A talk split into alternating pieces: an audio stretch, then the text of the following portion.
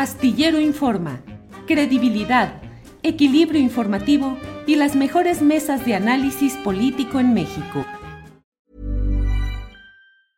Hiring for your small business? If you're not looking for professionals on LinkedIn, you're looking in the wrong place. That's like looking for your car keys in a fish tank. LinkedIn helps you hire professionals you can't find anywhere else, even those who aren't actively searching for a new job but might be open to the perfect role. In a given month, over 70% of LinkedIn users don't even visit other leading job sites. So start looking in the right place. With LinkedIn, you can hire professionals like a professional. Post your free job on linkedin.com slash people today. Hey, it's Ryan Reynolds, and I'm here with Keith, co-star of my upcoming film, If, only in theaters May 17th. Do you want to tell people the big news? All right, I'll do it. Sign up now and you'll get unlimited for $15 a month in six months of Paramount Plus Essential Plan on us. Mintmobile.com slash switch. Upfront payment of $45 equivalent to $15 per month. Unlimited over 40 gigabytes per month. Face lower speeds. Videos at 480p. Active Mint customers by 531.24 get six months of Paramount Plus Essential Plan. Auto renews after six months. Offer ends May 31st, 2024. Separate Paramount Plus registration required. Terms and conditions apply if rated PG. Astillero Informa. Credibilidad, equilibrio informativo y las mejores mesas de análisis político en México. Y veo. La una de la tarde, la una de la tarde en punto y ya estamos en Astillero Informa. Muchas gracias por acompañarnos en este esfuerzo de información, de análisis, de debate con todo lo interesante que hay en este día. Nuestra compañera Adriana Buentello nos dará reporte más adelante de las principales noticias de este día. Hay mucha información, todo está muy movido, pero mire, comienzo haciendo alguna reflexión sobre el conjunto de hechos y de acontecimientos que están marcando estas horas mexicanas. Mm, desde luego, en el centro del análisis de estos días está esta acometida de los grupos de derecha y de ultraderecha pretendiendo eh, asumir una posición explícita y activa en el escenario político mexicano a través de esta tan polémica visita del líder del partido de ultraderecha en España, Santiago Abascal. Luego del escándalo que suscitó la adhesión del partido de la derecha electoral mexicana, Acción Nacional, a los postulados de Vox, eh, de Vox, el, el órgano de este partido de ultraderecha, a través de la llamada Carta de Madrid, se han ido produciendo, pues, um, eh, tragicómicos deslindes por parte de algunos de los personajes que firmaron este documento. Desde la situación caricatural de la senadora Lili Telles, llegada a nombre de Morena y luego pasada al Partido Acción Nacional, pues que simplemente dijo que ignoraban lo que había firmado, así de sencillito el, el asunto. Y por otra parte, el propio coordinador y anfitrión de esta reunión, Julen Rementería, senador veracruzano, echándose para atrás. Marco Antonio Gama, eh, senador panista, pues igualmente diciendo pues que fue un error de forma, que en realidad eh, la manera como se expresaron las cosas fue lo incorrecto. Eh, pienso yo que todo esto tiene como un referente el intento de lucha, de batalla abierta que han organizado diferentes segmentos de la derecha mexicana en torno a tratar de oponerse a lo que ayer la Suprema Corte de Justicia de la Nación emitió como un, un resultado histórico, verdaderamente, que es el hecho concreto de que no sea susceptible de penalización, de castigo, ya sea de cárcel o de multa, eh, el hecho de que una mujer disponga de su cuerpo para decidir si no quiere continuar con un proceso de embarazo, es decir, el aborto.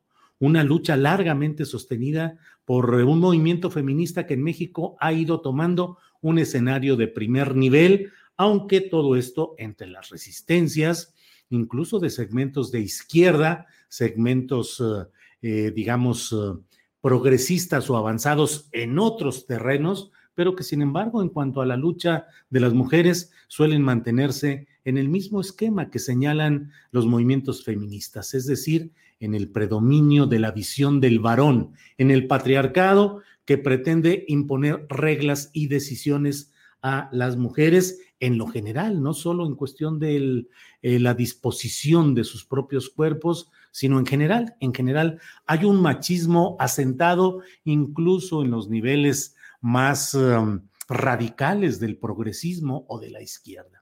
El movimiento feminista ha ido avanzando con muchos altibajos, con muchas eh, circunstancias eh, discutibles. La violencia ejercida por mujeres, desde mi punto de vista, en una reacción eh, evidente a la violencia ejercida por el Estado, por la sociedad y por este machismo dominante en México, esa violencia ha hecho voltear los ojos hacia lo que las mujeres denuncian, proclaman y exigen, que es el respeto a su voluntad y al respeto a ellas como seres humanos. Eh, desde luego, esto mismo que le estoy diciendo forma parte de ese esquema en la cual los varones que en un grado o en otro hemos recibido en mayor cuantía o en menor los beneficios de la situación de haber nacido como varones, eh, eso implica el que nuestra visión sea restringida y que las propias mujeres nos reprochen con justa razón el que no entendamos su movimiento y que pretendamos establecer lo que es conocido como el mansplaining, o sea, la manera como trata de explicarse todo desde la visión del hombre varón, del, del patriarcado se ha ganado esta lucha, esta lucha con ministros de la Suprema Corte de Justicia, que a pesar de todos los embates que se han dado contra ellos, la verdad es que justificados en muchos casos debido a la enorme corrupción que hay en el Poder Judicial eh, mexicano, pero lo cierto, y a ello es a lo que señalo eh, en esta ocasión, se ha tenido un triunfo histórico, que es el, aprobado ayer en la Suprema Corte de Justicia de la Nación. Sin embargo, del otro lado, lo que ha habido es la movilización de grupos, sobre todo cercanos, relacionados o impulsados por la propia jerarquía de la Iglesia Católica Mexicana y en consonancia los mismos personajes o algunos de quienes recibieron la visita de Santiago Abascal organizan las protestas afuera de la Suprema Corte de Justicia con pañuelos azules, con rosarios, con rezos, para tratar de evitar esta decisión que ya se expresó y que es un hecho que las instituciones mexicanas tienen que respetar y hacer cumplir. Sin embargo, creo que esta batalla forma parte de un contexto más amplio en el cual estas derechas van a mantener una, la vista puesta en los diferentes pasos adelante que se vayan dando en nuestro país. Eh, yo llamo la atención sobre la lucha interna que se está dando en el propio Partido Acción Nacional entre los grupos que reclaman una presencia más vigorosa en la lucha contra lo que dicen que es el comunismo y que es eh, eh, la dictadura sangrienta que dicen que se estaría viviendo en nuestro país.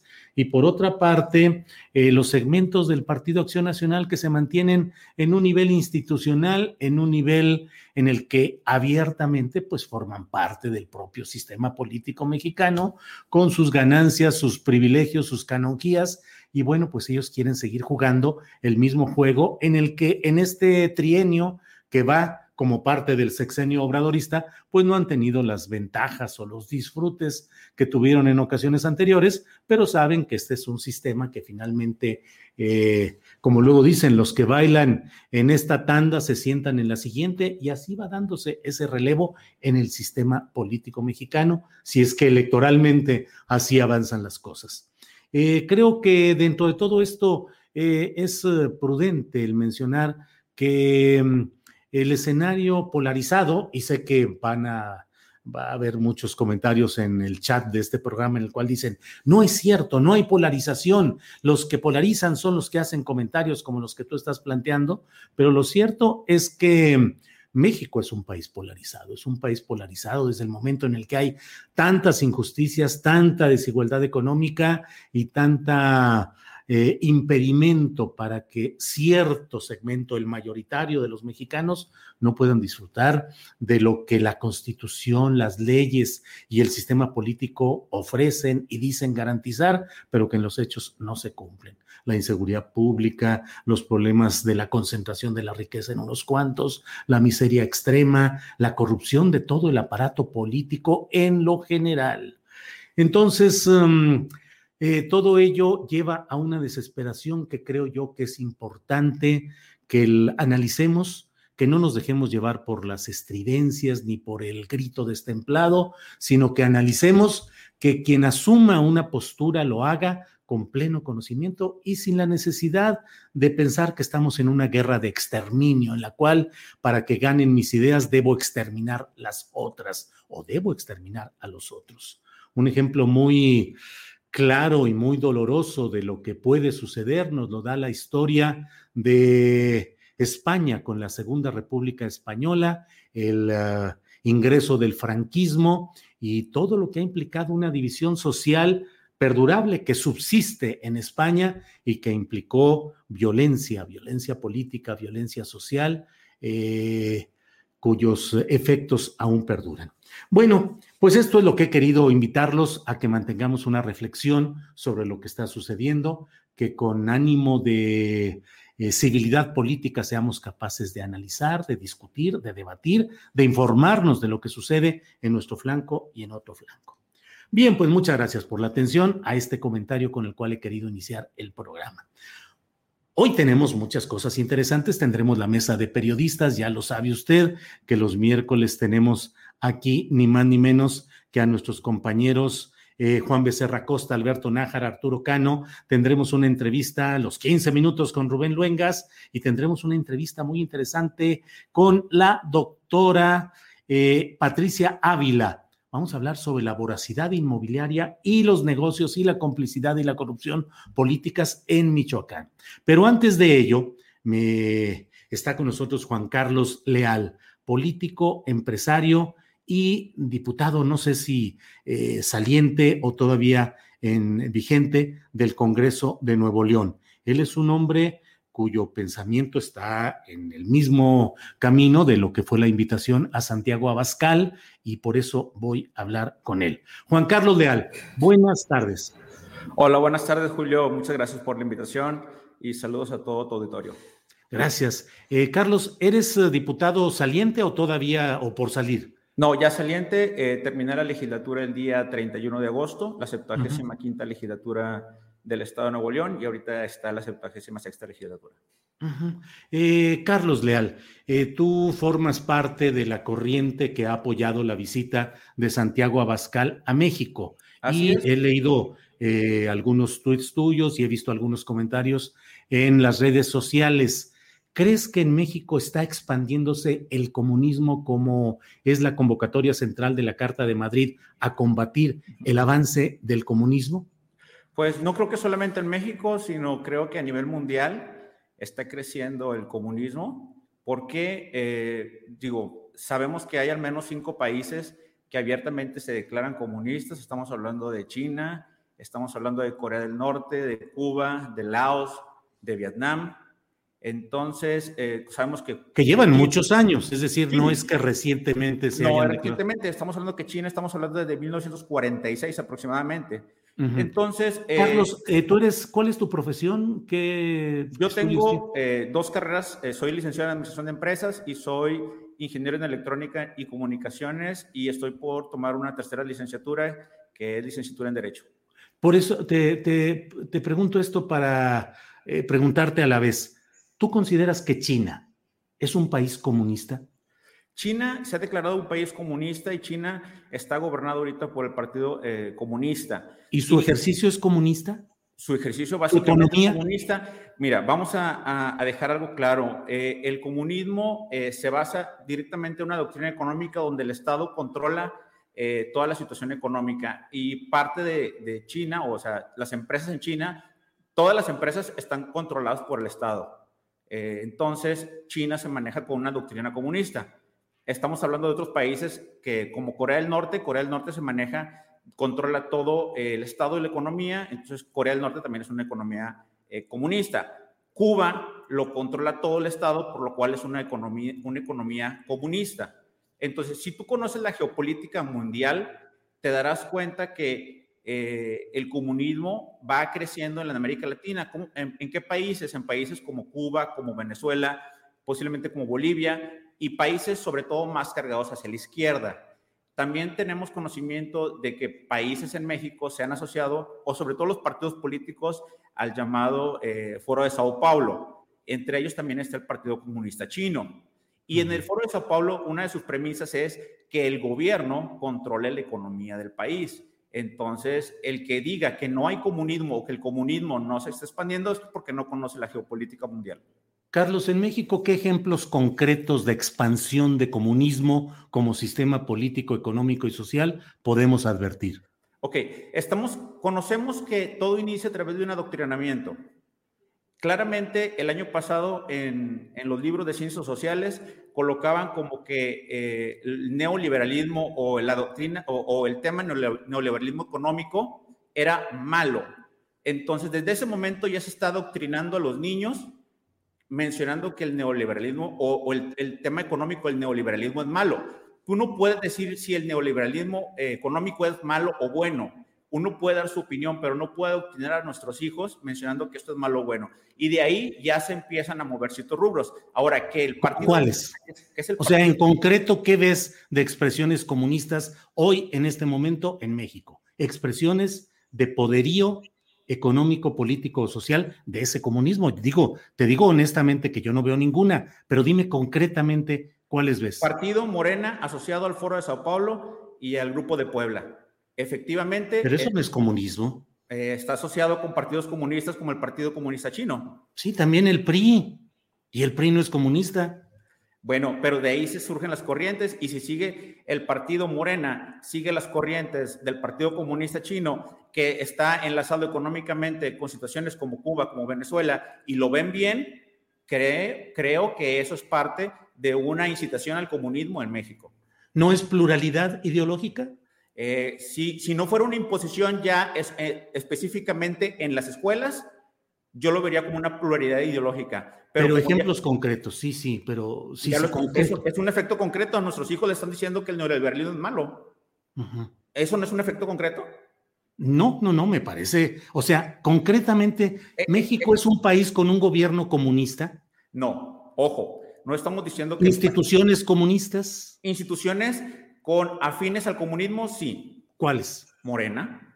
No, ese es un partido político, es una opinión de un grupo de la sociedad que piensa de una manera. Exacto. Y podría haber Partido Comunista de México y sería ah. legítimo. Bueno, pero es una institución que está asociada al Partido Comunista Chino por medio del Foro de Sao Paulo y que recibe recursos públicos. Morena es el partido que más recursos públicos recibe porque es el que más votos ha recibido. Es correcto, pero entonces está influyendo directamente a través del Foro de Sao Paulo y a través del Grupo de Puebla a la imposición del comunismo y de ahí lo transmite a su ejercicio de poder a través del medio del, del gobierno en, estos momentos a través de la Secretaría de Educación en los libros de texto mencionando que el neoliberalismo es malo. Debería proscribirse el partido Morena. Debería delimitar eh, sus su influencia en el poder político a, a dejar que los demás opinemos distinto. Pero tú estás opinando, el PAN opina distinto, el PRI opina distinto. O sea, me parece que estás eh, oponiéndote al sistema de partidos que hasta hoy ha funcionado con libertad para que nos expresemos nosotros. No. ¿En qué, ¿Tú tienes imposición para no expresarte? Yo tuve una imposición cuando estuve en la bancada de Morena para no expresar es expresarme en contra del matrimonio igualitario, para expresarme en contra del aborto y fue una imposición ideológica y tengo las pruebas. ¿Cómo? ¿Cómo fue? ¿Cómo te impusieron que no pudieras expresarte? Desde la Comisión de Honor y Justicia. ¿De qué? ¿De, cuál partido? En su momento del Partido Moreno. ¿Qué te hicieron? Pues eh, ellos mencionaban que yo estaba en contra de sus estatutos, cuando en sus estatutos en ningún ¿Tú estuviste en Morena? Estuve como, como diputado de la coalición, me pidieron, yo entré eh, es un tema un poco largo. Yo fui militante de Encuentro Social. Eh, en el momento de la inscripción a mi candidatura, yo no me pude inscribir como Encuentro Social, me tuve que inscribir como diputado de Morena o como candidato de Morena. Y eh, en su momento me pidieron como una coalición legislativa me quedara en la bancada de Morena. Terriblemente contradictorio que digas lo que dices y hayas sido diputado formalmente de Morena. No, porque en su momento eh, la coordinadora en ese momento me comentó que me iba a respetar todos mis ideales de por ¿Y tú aceptaste? social. Sí, creí en su palabra que al parecer eh, fue falaz y mentirosa. Pero pues entonces aceptaste tú ser, a ver, entonces fuiste morenista. No, no en ningún momento yo fui militante de Morena y hay un eh, un dictamen del Tribunal Estatal Electoral donde aclara que yo nunca fui militante de Morena. Bien, la Comisión de Honor y Justicia de Morena te dijo no hable de este asunto y te quedaste callado. No, no me quedé callado, por eso renuncié después a Morena, a, la bancada ¿Tuviste, de Morena. ¿Tuviste la posibilidad de seguirte expresando como lo haces ahora? Sí, desafortunadamente me ha tocado conocer legisladores de Morena que se quedan callados porque han sido intimidados por ellos.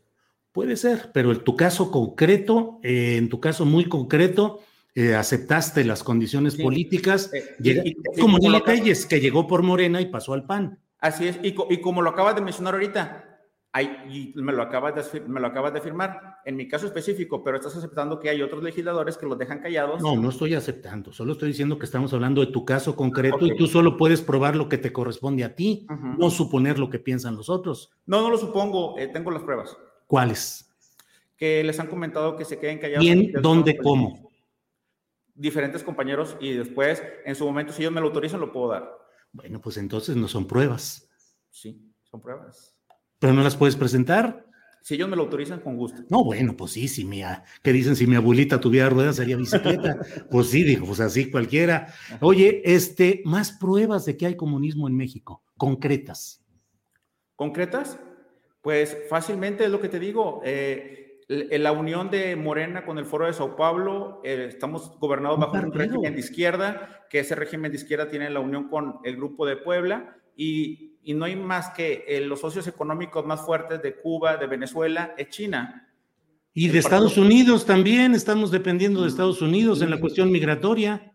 Sí, pero estamos hablando de, lo, de la relación de los países comunistas con México, te lo acabo de mencionar. ¿Y los capitalistas no tienen relación con México? Eh, en relación, estamos hablando específicamente de la relación de los países comunistas, estoy hablando de Cuba y de Venezuela, donde el principal, el principal, proveedor de Cuba es, es China. Y el principal proveedor de Venezuela es China. Bien. Me quedo con la insatisfacción, Carlos, de que no me digas exactamente dónde vemos las expresiones del poderío comunista en México. Pues eh, si estamos hablando específicamente de la Carta de Madrid, no habla específicamente de México, habla sobre el comunismo a nivel global y ahorita hay una represión. Y ustedes lo firmaron aquí porque supusieron que aquí está avanzando el comunismo o aquí no está avanzando el comunismo. Está, está avanzando en todo, en todo el mundo, tan así que las redes sociales te limitan a no, que no puedes decir que el, es un, que el virus COVID es un virus chino cuando vino de China. Y eso es una imposición comunista a Google y a Yahoo y a pues no, sé cómo lo están presionando, de qué manera, que hasta a Donald Trump le censuraron la cuenta de Twitter por decir que el, virus chino venía de China. ¿Y eso fue un acto de poder comunista? Puede ser. No, pues, también puede ser y puede no ser. Puede ser porque en China eh, las redes sociales están limitadas y no sabemos las negociaciones que ellos puedan tener para que les puedan abrir sus redes sociales. En redes sociales no, en China no hay Facebook y no hay Twitter a menos que manejes una VPN. Te lo digo por experiencia porque yo conozco China. Está bien, como, como mil millones de personas conocen China porque ahí viven. Eh, Carlos Leal, eh, dentro del Partido Acción Nacional en el que has militado, ¿qué opinas de lo que se está señalando de que es un partido infiltrado por la izquierda y que está sirviendo a la agenda de la izquierda, como ha dicho Agustín Laje? Ok, para empezar, yo nunca he militado en Acción Nacional. Eh, Entonces, ¿dónde has militado? Solamente milité en Encuentro Social del 2016 al 2018. Mm, bien. Eh, pero estoy de, acuerdo, estoy de acuerdo con Agustín Laje que se ha infiltrado mucha gente de corriente progresista a, Acción Nacional y cuando sucede esto, el partido termina siendo progresista sin, duda, sin lugar a dudas. ¿Cómo quiénes son esos infiltrados? Pues podemos ver a Xochitl Galvez, a Jorge Triana, algunas personas que van más hacia la izquierda eh, y de ahí pues se pueden ver algunas otras fuerzas políticas. Jorge Triana, Xochitl Galvez. A nivel directivo, directivo, ¿quién? No, no, no, no, no, conozco mucha gente directiva de Acción Nacional. Pero de los infiltrados, de los que hablas, ¿quiénes serían los infiltrados? Me diste dos nombres, pero a nivel cupular directivo. No, yo no conozco un nivel popular directivo de Acción Nacional, ya que no milito en ese partido. Y la verdad no me ah. interesa si se van a la izquierda o a la derecha. Lo que estoy viendo es que no están avanzando en su plataforma política tal cual. Eh, ¿Tú eres favorable o partidario de que se cree el partido Vox México cuando correspondan los tiempos legales? Pero sí estás de acuerdo en que debe crearse un Vox México. estoy de acuerdo en que se debe crear un partido en el cual se respeten sus principios y sus estatutos y un partido que sea una oposición real de derecha. En eso estoy completamente de acuerdo, ya que ahorita ningún partido político respeta sus principios y sus estatutos. Carlos, ¿por qué hay una reticencia en muchos segmentos de Acción Nacional o de sectores conservadores para aceptar que son de derecha? ¿Está estigmatizado el concepto de decir soy de derecha? Eh, sí, la verdad yo creo que son ignorantes y no saben el tema específicamente lo que significa ser de derecha, defender la vida, la familia, las libertades fundamentales. Dios, religión, propiedad privada. Mm, no, eh, Dios no habla de Dios la derecha. Estamos en un país político, un país laico. Si yo hablo de Dios, lo hablo en lo personal. ¿Estás de acuerdo con lo que decidió la Suprema Corte de Justicia de la Nación como institución de no penalizar el aborto? No, no estoy de acuerdo. Yo creo que si se comete un crimen tiene que ser penalizado. ¿Y cuál es ahí el crimen? El crimen es asesinar una vida humana. Eh, ¿Esto coincide con la doctrina de la Iglesia Católica? Si coincide, pues muy bien por la Iglesia Católica. Digo, yo no soy católico, yo soy evangélico. Entonces, sí coincide muy bien por ello, pero yo estoy en total desacuerdo en lo que dijo la Suprema Corte. Para empezar, la primera tontería que, mencionaron era que había personas gestantes. La única persona que puede gestar es la mujer, no hay otra persona que pueda gestar. Segundo, lo que se protege es la vida. La ciencia médica menciona que la vida se inicia desde la concepción, porque desde la concepción se crea un nuevo ser y eso nuevo ser tiene un gen totalmente distinto al del padre y de la madre. Y desde el momento de la concepción, la ciencia médica menciona que eh, puedes saber el sexo de la persona, por lo cual es un individuo totalmente distinto.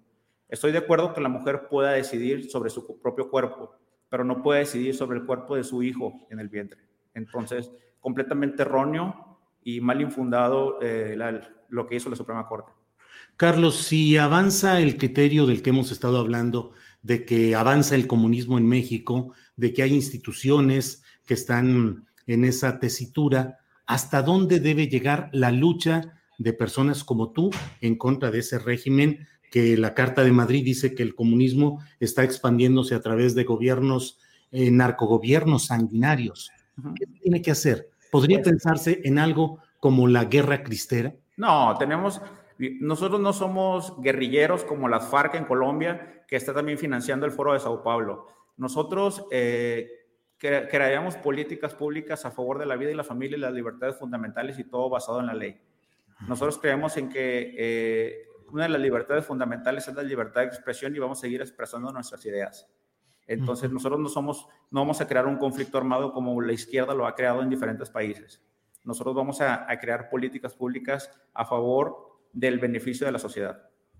Bien, pues eh, Juan Carlos de la reserva de lo que desees agregar con toda confianza, eh, por favor, y yo agradezco la posibilidad de tener este diálogo contigo y de que puedas ayudarnos a entender lo que se piensa desde el flanco político e ideológico al que perteneces. Así es que, de mi parte, gracias a reserva de lo que desees. Eh, no, muchas gracias a ti, Julio. Y lo que yo quiero invitar a todo el público que nos está viendo es que no, no me crean a mí, no le crean a cualquier político, mejor investiguen investiguen y siempre pregúntense qué es lo que está sucediendo, cuál es la realidad de las cosas. Tampoco no le crean a todos los medios de comunicación para que eh, se pongan a investigar y sobre todo lean, leer y, estudiar es lo más importante. Muchas gracias, Julio. He leído que dices que los medios de comunicación en México son como un veneno o un cáncer o algo así ha señalado, Carlos.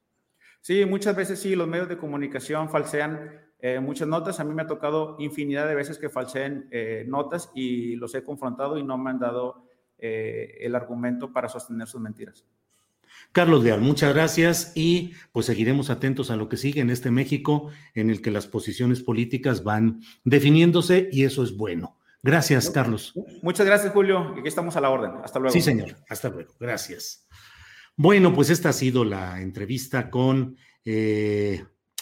con eh, Juan Carlos Leal, el eh, político, empresario y ha sido diputado local. Ya nos platicó que entró en alianza del Partido Encuentro Social con Morena, eh, luego pues hay la trayectoria que nos platicó y bueno, pues ahí están sus puntos de vista y creo que ayuda a que todos tengamos una claridad respecto a lo que sucede en la batalla ideológica, en los posicionamientos que forman parte de lo que piensan otros mexicanos que tienen otra visión distinta a la que unos u otros podemos tener desde otros flancos. Eh, pues hay de todo aquí de comentarios, eh, pero bueno. Mire, en un segundito vamos a entrar ya a otro tema.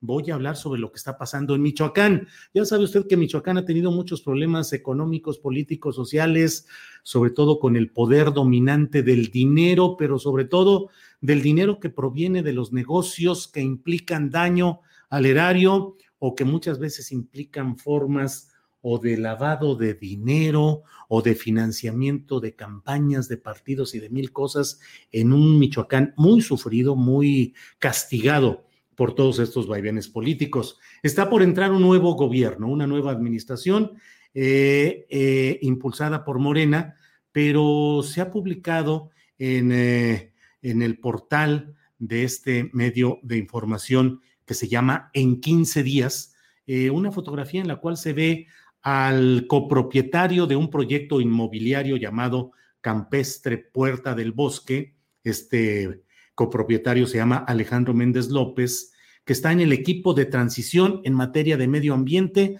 del gobernador electo de Michoacán, Alfredo Ramírez Bedoya. Pues resulta preocupante pensar que él pudiera entrar, pues como secretario del medio ambiente o en algún cargo en el cual esos intereses inmobiliarios contra el medio ambiente pudiesen prosperar.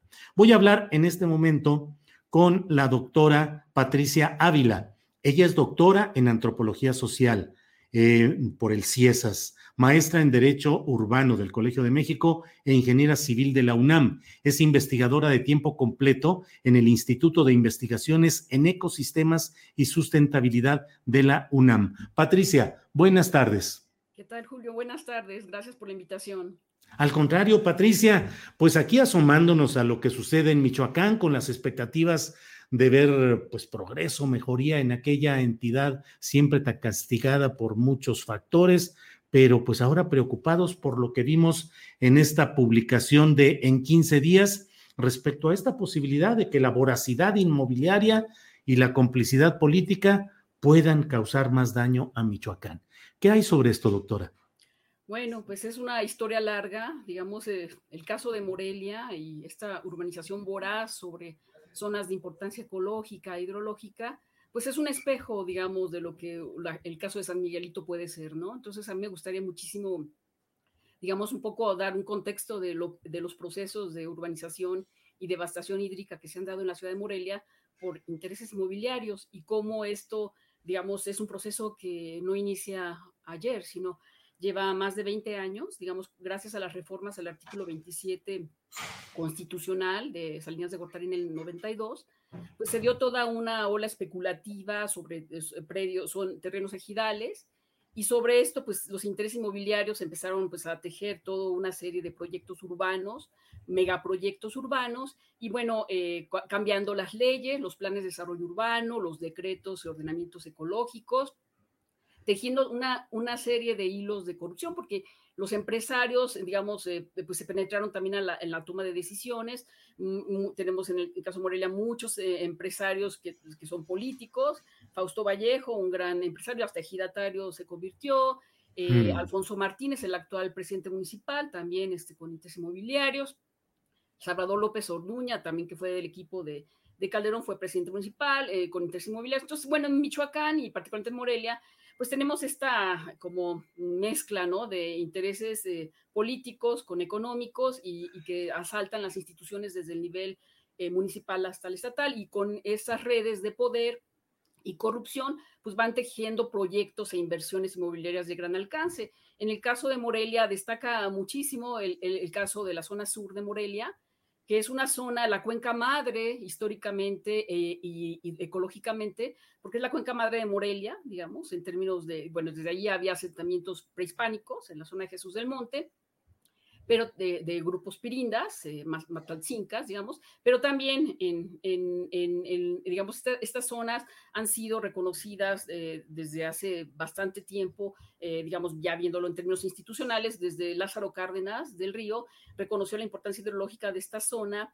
para el abastecimiento de la ciudad de Morelia. esta zona de la cuenca del Río Chiquito ha sido pues la que ha dado agua a Morelia, el acueducto famoso, etcétera. Entonces, esta es la zona que ha sido devastadísima en los últimos 20 años y particularmente por estos proyectos de, para niveles de altos ingresos con campos de golf, fraccionamientos cerrados, y entonces pues se han perdido más de, en este caso de, la zona sur, eh, eh, de la cuenca del río Chiquito, se han perdido más de 2.000 hectáreas de terrenos forestales y también eh, de predios, digamos, rurales de producción de alimentos para hacer fraccionamientos este, exclusivos y excluyentes y, bueno, y aquí el punto está en que en estas redes de poder, pues, eh, pues tenemos actores que, pues, que, han, que siguen haciendo el negocio inmobiliario y que desgraciadamente en, el equipo actual de transición de, de, Alfredo Ramírez Bedoya, que es el, el, pues, eh, el, el gobernador electo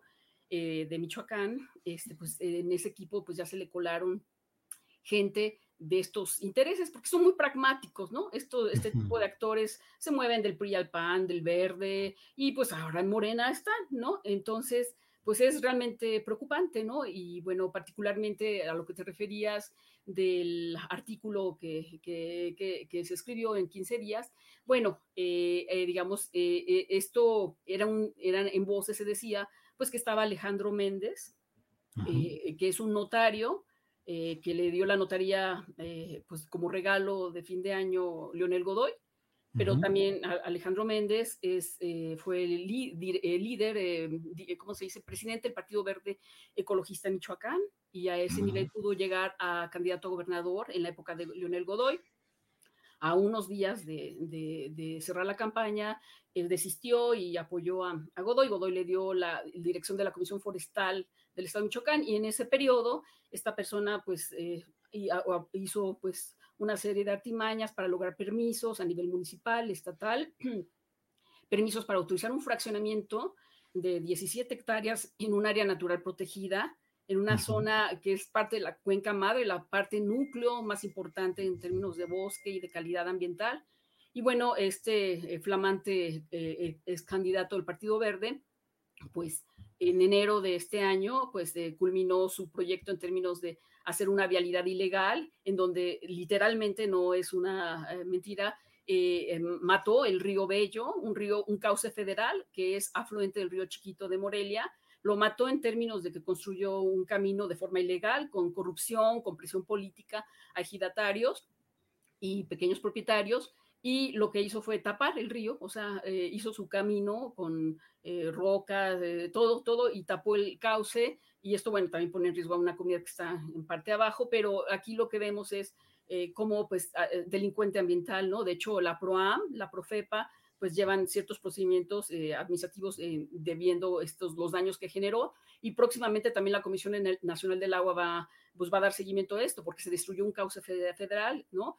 Sin ningún permiso, y lo hicieron en plena pandemia, en plena época, pues ahora sí que el regalo de Día, de Reyes, y bueno, se ha descubierto pues muchísimas irregularidades, ¿no? De este personaje, y bueno, eh, pues, entre otras cosas, por ejemplo, otros proyectos inmobiliarios en esta zona madre, pues también este, eh, como notario, pues eh, avala este, documentos que luego se demuestran que son ilegales. Entonces, digamos, es puesto una ficha, ¿no?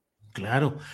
doctora Patricia Ávila, eh, ¿Y qué sucede cuando la población o cuando ciertos segmentos defienden el medio ambiente? A nivel nacional hay pues los hechos de tantos asesinatos, amenazas, represiones o la cooptación comprando a los líderes. ¿Qué sucede en Michoacán? Bueno, en mi, en mi experiencia personal, bueno, yo he estado en esta cosa de defensa y particularmente esto que comento de la defensa del río chiquito y evitar los cambios de suelo, pues desde los años 90 Y bueno, con, con, grupos ecologistas empezamos, pero después, cuando estos son muy voraces, primero empiezan con una cosa y se van ampliando. Por eso yo lo veo como un caso de alerta lo de San Miguelito. Empiezan con un pequeño autorización. Lo de la Sierra de San Miguelito en San Luis. Sí, exactamente. Empiezan con una pequeña autorización de un fraccionamiento y luego pum, pum, se van extendiendo y en 20 años ya hay una nueva ciudad, ¿no? Entonces, ese es el punto, ¿no? Son, el capital inmobiliario es muy voraz. Entonces, bueno, eh, eh, digamos, entonces, en este sentido, te decía, ¿no? 2.000 hectáreas se perdieron de bosques en, un cambio de, un plan de desarrollo urbano, ¿no? En el, a finales de los, del año 2098, en diciembre del 98, a cinco días de irse el, alcalde, hizo el cambio del plan de desarrollo urbano. Luego este alcalde repitió, pues a terminar sus negocios inmobiliarios. Pero a lo que voy es de que, eh, digamos, es una historia en donde ha habido resistencia ciudadana, eh, hubo un movimiento ya eh, muy dinámico, que fue el movimiento de defensa de la Loma, contra proyectos de megaproyectos viales para conectar justamente estos desarrollos inmobiliarios en, proyectos viales que pasaban sobre el área natural protegida de la Loma de Santa María, ¿no? Y, en este proceso, pues una, pues hubo, por ejemplo, Leonel Godoy les dio el regalo al sector inmobiliario y cambió el decreto de la Loma de Santa María redujo el área y la cambió de estatus, le quitó la categoría de NP y la convirtió en zona de restauración. Y ahora, este, luego esa zona se decía, no, es que se va a proteger, nada más es para que pase el camino, que, que al final lo construyó la Secretaría de Comunicaciones y Transportes también en un hecho muy irregular.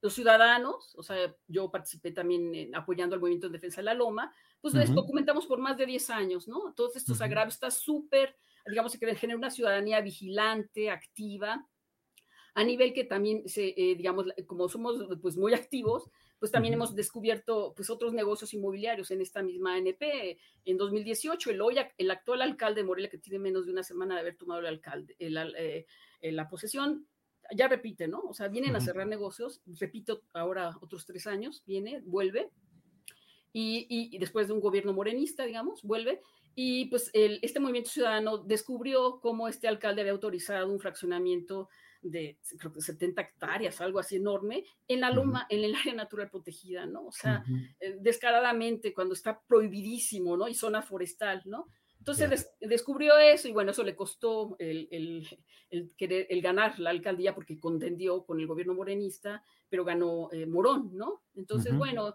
pues lo que vemos es eso, ¿no? Entonces la ciudadanía en Morelia estamos vigilantes. Eh, doctora, eh, gracias por toda esta información relacionada con Michoacán. Ojalá y el gobernador electo, Alfredo Ramírez eh, Bedoya, pues no nos, no, no inserte en el gobierno de Michoacán a alguien del Partido Verde Ecologista en la Secretaría del Medio Ambiente y además un desarrollador inmobiliario con la voracidad eh, no solo de él, sino de muchos congéneres de, las cuales, de los cuales hemos hablado hoy. Patricia, cierro esta plática solo diciéndote casi, confesándome eh, contigo, diciéndote, caray, yo como periodista de pronto he recibido un enorme número de quejas, denuncias de cómo se está agrediendo al medio ambiente en todo el país. Lo de la Sierra de San Miguelito fue una expresión, pero están eh, las eh, denuncias en La Laguna, en Querétaro, en Jalisco, no se diga, en un montón de lugares. Estamos en una crisis ambiental en México, doctora. Sí, definitivamente estamos caminando hacia atrás. O sea, cuando la visión debería ser hacia adelante, de proteger las, las, zonas de recarga de acuíferos, de garantizar la seguridad hídrica de las ciudades, de respetar derechos humanos, pues lo que vemos eh, pues que vamos para atrás. Y aquí me gustaría un poco ligar, o sea, la esperanza con el cambio de gobierno ahora estatal con Alfredo Ramírez Bedoya. Yo en lo personal, él me parece una persona muy congruente, ha sido muy empático con estos movimientos de defensa ambiental. De hecho, él cuando era diputado generó como exhortos para eh, detener estas voracidades inmobiliarias, ¿no? Eh, sobre zonas de humedales, en proyectos que, promovían pues, eh, senadores de, de Morena incluso. Este, bueno, entonces el punto está en que eh, eh, eh, este actor político que va a ser gobernador, pues, pues tiene una buena trayectoria, ¿no? Y me parece que, que se está rodeando de gente que, que, lo que único que va a hacer es manchar el camino de la 4T en términos tanto de corrupción como también de este proyecto que supuestamente no es neoliberal. Y con todo esto, lo que vamos viendo es no solo, pues, el, eh, eh, Morena no cuestiona el capitalismo, pero sí cuestiona el modelo neoliberal. Y lo que estamos viendo en la ciudad de Morelia es la expansión del capital inmobiliario con un proyecto totalmente de ciudad neoliberal, devastador para los pueblos y los derechos humanos, y que, bueno, aquí la esperanza es que el gobierno de Alfredo fuera diferente, pero con este, rodeándose de estos personajes, y particularmente quisiera señalar, está muy bien posicionado el Partido Verde Ecologista dentro de este equipo de transición ambiental, o sea, tiene dos escaños, está, bueno, escaños en términos de, discusión en este equipo que es pequeño, de ocho personas. está el doctor Toledo, que es una persona ético, comprometido, pero están en un mar de tiburones, ¿no? Y en este mar de tiburones, el Partido Verde tiene una fuerza muy grande con Alfredo Méndez, que fue, digamos, el presidente del Verde, y está una, la ex candidata de Morelia, la presidenta municipal eh, de Morelia, que del Verde, ¿no? Entonces tienen esos dos regalos, este, gente pues con una calidad que pues uno dice, qué barbaridad, ¿no? Patricia Ávila, muchas gracias por esta oportunidad de pasar revista a lo que sucede en Michoacán en vísperas de que entre en acción el nuevo gobierno impulsado y apoyado por Morena. Eh, seguiremos atentos a todo esto y por esta ocasión, doctora Patricia Ávila, muchas gracias. Gracias a ti. Buenas tardes. Hasta luego, buenas tardes. Pues mire, a mí me parece que son cosas muy interesantes y que debemos de poner sobre la mesa y debemos de analizar lo que pasa en nuestro país. Eh, suceden cosas terribles y muchas veces la gente hasta se cansa y dice otra vez el mismo tema del medio ambiente, otra vez las críticas, otra vez los señalamientos pero en un país como el nuestro tenemos que insistir.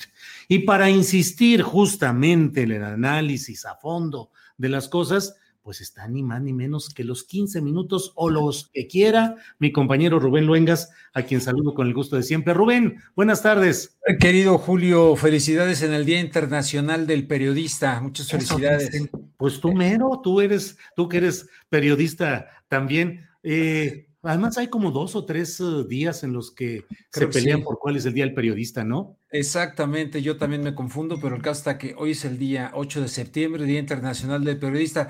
¿No sentiste el temblor? Gracias por tu nota. No, no, no, yo, yo he estado acá, estoy en Guadalajara y afortunadamente no hubo, acá no hubo casi nada. En algunos casos dicen que tantito se sintió, pero no, afortunadamente no. ¿A ti cómo te fue? Pues este, estaba yo a punto de entrar al, programa, se sintió fuerte, me asusta una vez más, un día 7 de septiembre, igual que hace que en el 2017, o sea que eh, vamos a celebrar ahora, como, como, como leí por ahí que pusieron, en lugar de el grito tradicional de independencia, el sismo tradicional de septiembre. Septiembre, dicen que ya el mes ya no es septiembre, sino septiembre. híjole, híjole, cuántas cosas. Rubén, ¿de qué? ¿De qué vas a hablar hoy? En los 15 minutos. Pues mira, este señor, ex embajador de los Estados Unidos en México, republicano él, Jeffrey Davidow. Ah. Jeffrey Davidow que recientemente dijo que México titubeó. Ah, mira, ahí lo tenemos al señor Jeffrey Davidow. Titubeó ante los ataques terroristas. Dice Vicente Fox, no quiso apoyar a Washington después de los atentados fue una oportunidad histórica desperdiciada. Esto lo dijo ayer, antier lo publicaron diferentes medios. Y esto me hizo pensar que pues definitivamente habría que hacerle el día de mañana, o sea, hoy contigo, un reconocimiento a esto que él le critica.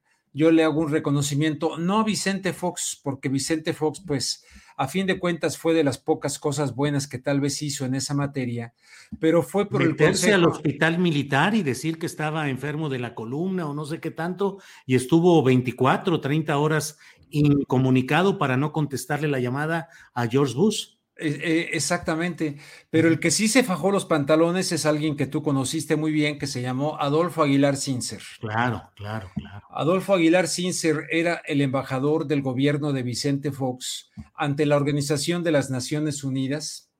Eh, él trató, Adolfo Aguilar Cincer, trató de impedir no solamente que México apoyara al señor Bush, como se queja Jeffrey Davidow, eh, aparte, fíjate, él dice, una oportunidad histórica desperdiciada. Aquí tenemos a Adolfo Aguilar Cincer.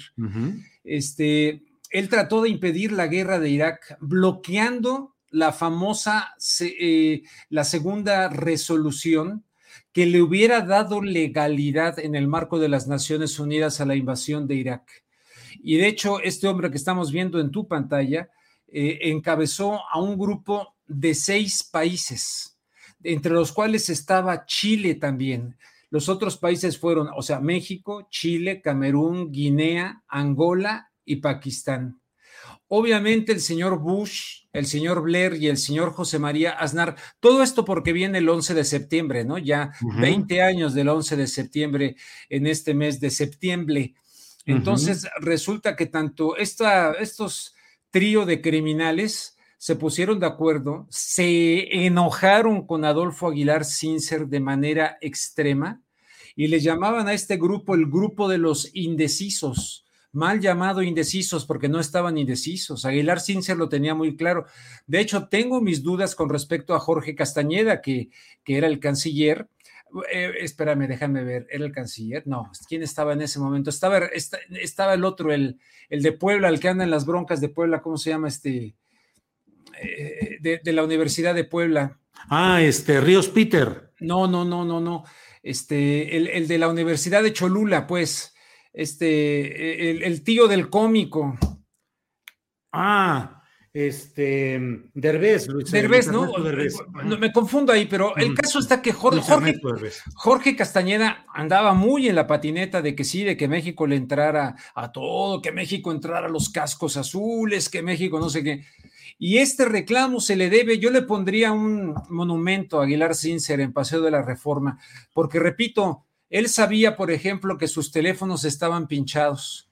Eh, la inteligencia de la Gran Bretaña, cuyo primer ministro Tony Blair, le tenían pinchados los teléfonos a Aguilar Sincer. Yo tuve la oportunidad de platicar con él y no solamente lo dijo conmigo, lo dijo con otros periodistas que pues obviamente lo estaban espiando, lo hicieron enojar y entonces Aznar viajó a, a Texas al rancho de Bush, pero haciendo una parada en México. Y en esa parada en México fue a tratar de convencer de convencer a Fox de que México apoyara, incluso con soldados, enviando gente la guerra de Irak. Acuérdate que, ¿quién fue el país? Creo que El Salvador, algún país centroamericano. Sí, El Salvador mandó soldados también. Bueno, eso querían que hiciera México. Entonces, este... en un gran pleito, además, entre las posturas de Jorge Castañeda como secretario de Relaciones Exteriores y las eh, posturas y decisiones del embajador de México, que era justamente Aguilar Sincer. Eh, el embajador ante la ONU. Sí, sí, el representante también Fíjate que la canciller de, de la encargada de, la Cancillería española, traía la obsesión, pero ¿cómo es posible? Fíjense, para que sea como en el, no podían entender que México no quisiera la guerra de Irak y se fue a la sede de la Embajada de México en la Organización de las Naciones Unidas. ¿Cómo se llamaba esta señora? Por aquí la noté. Ahorita, ahorita te digo. Entonces, esta señora obsesionada con el tema llega a este, a este lugar y se encuentra que ahí está precisamente Ernesto Derbez y está este Aguilar Sincer entonces invita a Ernesto Derbez a desayunar con Colin Powell en el Hotel Millennium. Y no tenía que ir eh, Aguilar Sincer y tampoco tenía que ir el embajador de España ante la ONU, que yo conocí, se llama Inocencio Arias, que fue presidente del Real Madrid, siempre con un moñito también y lo conocí en, Los Ángeles porque lo castigaron después que se fue a Aznar, lo mandaron de cónsul a Los Ángeles y de hecho me regaló un libro que él cuenta todo este tipo de cosas. Entonces resulta que nada, no logran convencer a, Aguilar Sincer y a fin de cuentas Aguilar Sincer le dice a Fox, no, y él estaba convencido de que había muchas dudas respecto a las armas de destrucción masiva. Con el encargado de Naciones Unidas, Aguilar Sincer, y este otro hay que mencionarlo porque fue este Juan Gabriel Valdés muy valiente este chileno, junto con él, se hicieron muy buenos amigos y dicen, logran retrasar eh, incluso que, eh, esta resolución, fíjate, y retrasar el tema de la guerra.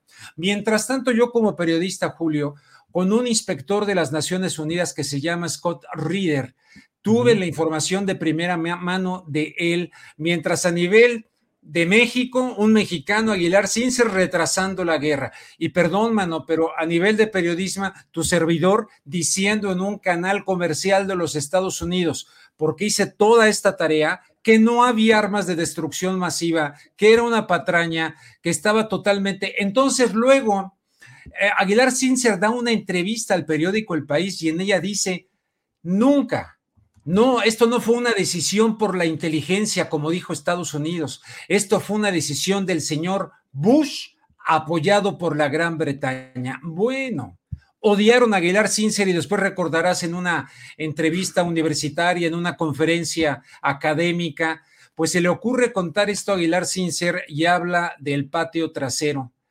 Y entonces el señor Vicente Fox termina despidiendo y quitando a Aguilar Sincer de embajador ante las Naciones Unidas.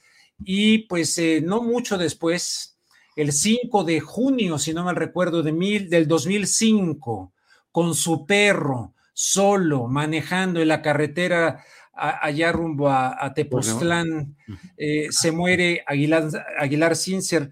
Su amigo de él, que se llama Ernesto Akaiser, publicó en el periódico El País eh, algo que dijo de, eh, de, de, una muerte pues sospechosa, un, un, accidente, una muerte que llegó en forma encubierta de accidente de Aguilar Sincer su amigo español que, no sé dónde tengo el nombre, pero ahí la noté, se hicieron muy amigos y él publicó esto después en el periódico El País. Acaba de publicar un libro, El Rey al Desnudo o El Rey está desnudo respecto al, al Rey de España. Pero yo que, quería recordar esto porque francamente vamos a tener 20 años y todavía este señor Jeffrey Davidow, con la complicidad de los medios de comunicación que en aquel entonces replicaron, se unieron al, relato mentiroso de las armas de destrucción masiva. Yo los escuchaba desde allá, desde los Estados Unidos, los medios de por acá.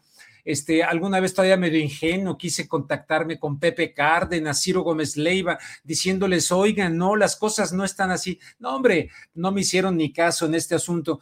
Entonces, vaya como un homenaje a, Aguilar Sincer, yo no sé si fue un accidente con su perrito nada más, pero lo odiaban, lo espiaban, lo vigilaban. Hubo una reunión del MI6 de la Gran Bretaña, evidentemente para asediar y vigilar, al grado de que Aguilar Sincer, cuando lo visitaban amigos de él en Nueva York, él pedía, vamos a caminar, vamos fuera y eh, fuera quería platicar de las cosas, de tal suerte que quise recordarlo hoy en estos 15 minutos y evidentemente decirle al señor Jeffrey Davidow que fue de las pocas cosas que hizo bien este gobierno por Aguilar Sincer, no apoyar la guerra de Irak y entonces no se perdió ninguna oportunidad, salvo que él quiera decir oportunidad para por el intercambio de favores, haberle otorgado algún otro. De por sí ya le decían a Fox el cachorro del imperio.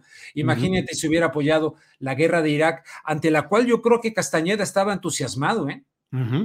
Jeffrey Davidow, que escribió luego aquel libro de título muy famoso, El oso y el puerco espín, hablando de las relaciones entre Estados Unidos y México.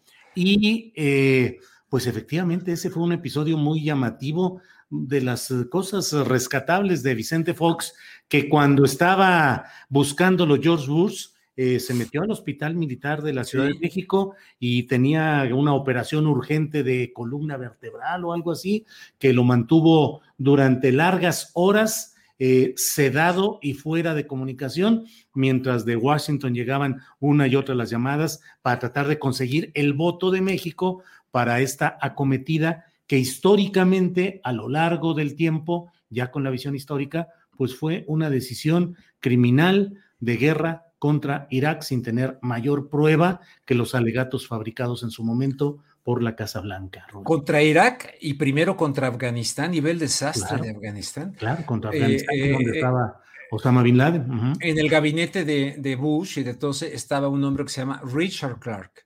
Richard Clark se le considera el zar antiterrorista en ese momento de los Estados Unidos y le dijo a, Bush y a todos ellos, oiga, atacar Afganistán e Irak después del, 11 de septiembre equivaldría a atacar México después de Pearl Harbor, fíjate. Bueno, cuando Lisa Ray tuvo el descaro de decir que cómo íbamos a imaginar que vendría un ataque de esta naturaleza, cómo fueron advertidos hasta por el propio Israel el propio este hombre de la CIA, ay mano, ¿qué me está pasando que se me van los nombres? Ah, George Tenet, eh, eh, ese hombre que aparece que aparece eh, cuando está enseñando un frasquito como muestra en la ONU de las armas de destrucción masiva, ¿verdad? Ese George Tenet, al lado está John Dimitri Negroponte. Eh, a mí me platicó Aguilar Sincer eh, en una coyuntura, porque llegamos a tener conversaciones muy interesantes. Este, yo le reclamaba un poquito, ¿y cómo es que estás metido en este gabinete de Vicente Fox? En fin, ahí me daba sus puntos de vista. Pero resulta que él hablaba directamente con eh, John Dimitri Negroponte. y él dijo, tengo las pruebas de que por inteligencia no se hizo esta guerra. Fue una decisión del señor Bush. Lo odiaban, man. Entonces siempre flotó, la verdad, ya ves que yo soy medio sospechoso, siempre me flotó la idea, fue accidente, como el que tú narrabas también de quién estabas narrando, el de Cloutier, te vi en un video. Estabas el accidente de Cloutier contra un tráiler, tal cuando. Bueno, pues yo siempre me quedé con la duda de si fue accidente lo de Aguilar Sincer, tal vez pudo haberlo sido. Pero después de haber hablado con este John Perkins, el autor de eh, Confesiones de un gánster económico, que me dijo que él fracasó en influir con Torrijos en Panamá y con Jaime Roldós en Ecuador, fracasó como gánster económico y entonces entraron los chacales y los chacales los mataron haciendo pensar que eran accidentes aéreos, ¿no? Como el famoso caso de Roberto Madrazo en aquel avión a Monterrey del pelón Osuna y todo, ¿te acuerdas, no? Siempre, siempre existió la, existió la duda, pero en fin, ahí la dejo en la imaginaria de tu audiencia, mi querido Julio. Mi querido Rubén, muchas gracias por esta oportunidad de platicar contigo y estamos atentos al próximo miércoles eh, ojalá podamos reanudar estas, eh, esta plática contigo sobre los temas que tú desees. Eh, como siempre, te agradezco mucho y a cuidarnos a ver cómo viene este septiembre, Rubén. Híjole, sí, caray. Este, eh, te felicito por ese video. Muy interesante lo que estabas diciendo en el video que lo vi, de cómo se llama este cuate, Laje, ¿no? Agustín Laje. Agustín Laje. Eh, es un tipo muy inteligente, ¿eh? muy. yo, le he escuchado cosas muy inteligentes, pero no sabía que estaba tan vinculado a estos de Vox hasta que vi tu video. Sí, sí, sí. Ahí ya, este, ya este del PAN, este Camacho, ¿no? Sí, Cristian Camacho, que ahora del quinto o séptimo nivel burocrático, ahora ya es el héroe de este grupo de Vox y de Santiago Abascal. El propio Agustín Laje lo, lo muestra en un nivel muy, importante. A raíz de tu video me puse a buscarlo y dije, wow, tremendo. Bueno, un fuerte abrazo a toda tu audiencia, a ti, Adrianita, y nos vemos el próximo miércoles. Muchas gracias, Julio. Al contrario, Rubén, muchas gracias. Buenas tardes. Buenas tardes. Bueno, pues son las dos de la tarde en punto y no voy a perder la oportunidad. Creo que no tenemos nada que Ah, vamos con un pequeño de segundos, un pequeño comercial y regresamos con la mesa de periodistas que ya está lista.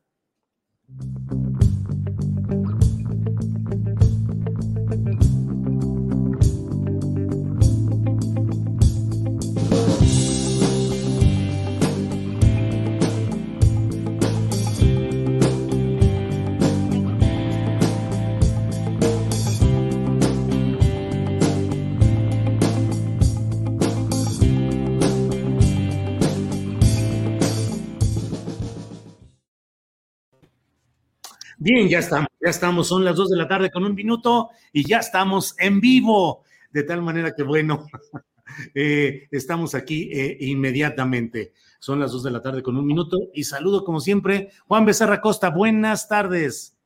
Muy buenas tardes, Julio, qué gusto saludarte. Ayer estaba viendo cómo charlabas con, con Rubén Luengas, este, pues si quieres luego lo sacamos de dudas con respecto al, al tristísimo accidente en el que se murió Adolfo Aguilar sí, que sí fue, sí fue un accidente, Julio, no hay duda al respecto. Se, se agachó lamentablemente a recoger su teléfono porque le está entrando una llamada, se le cae el teléfono y se agacha a recogerlo al asiento del copiloto, venía con su perro oso, y pues ahí pierde el control de la camioneta y se estrella de frente contra un autobús.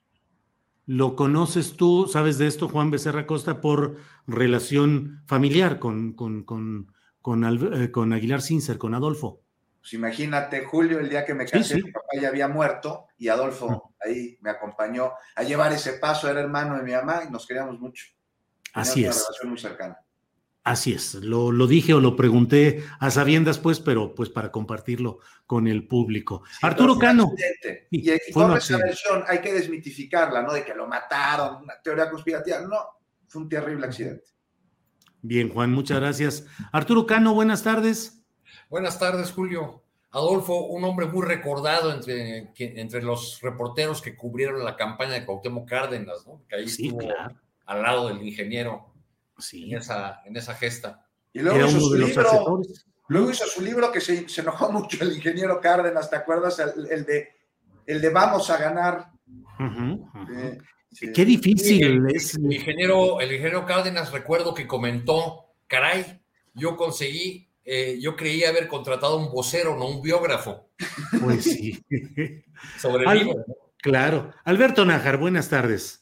Hola, ¿qué tal? Buenas tardes. ¿Cómo están, Arturo, eh, Juan, Julio? Pues no, yo estaba muy chiquito, eh, yo no me acuerdo de eso.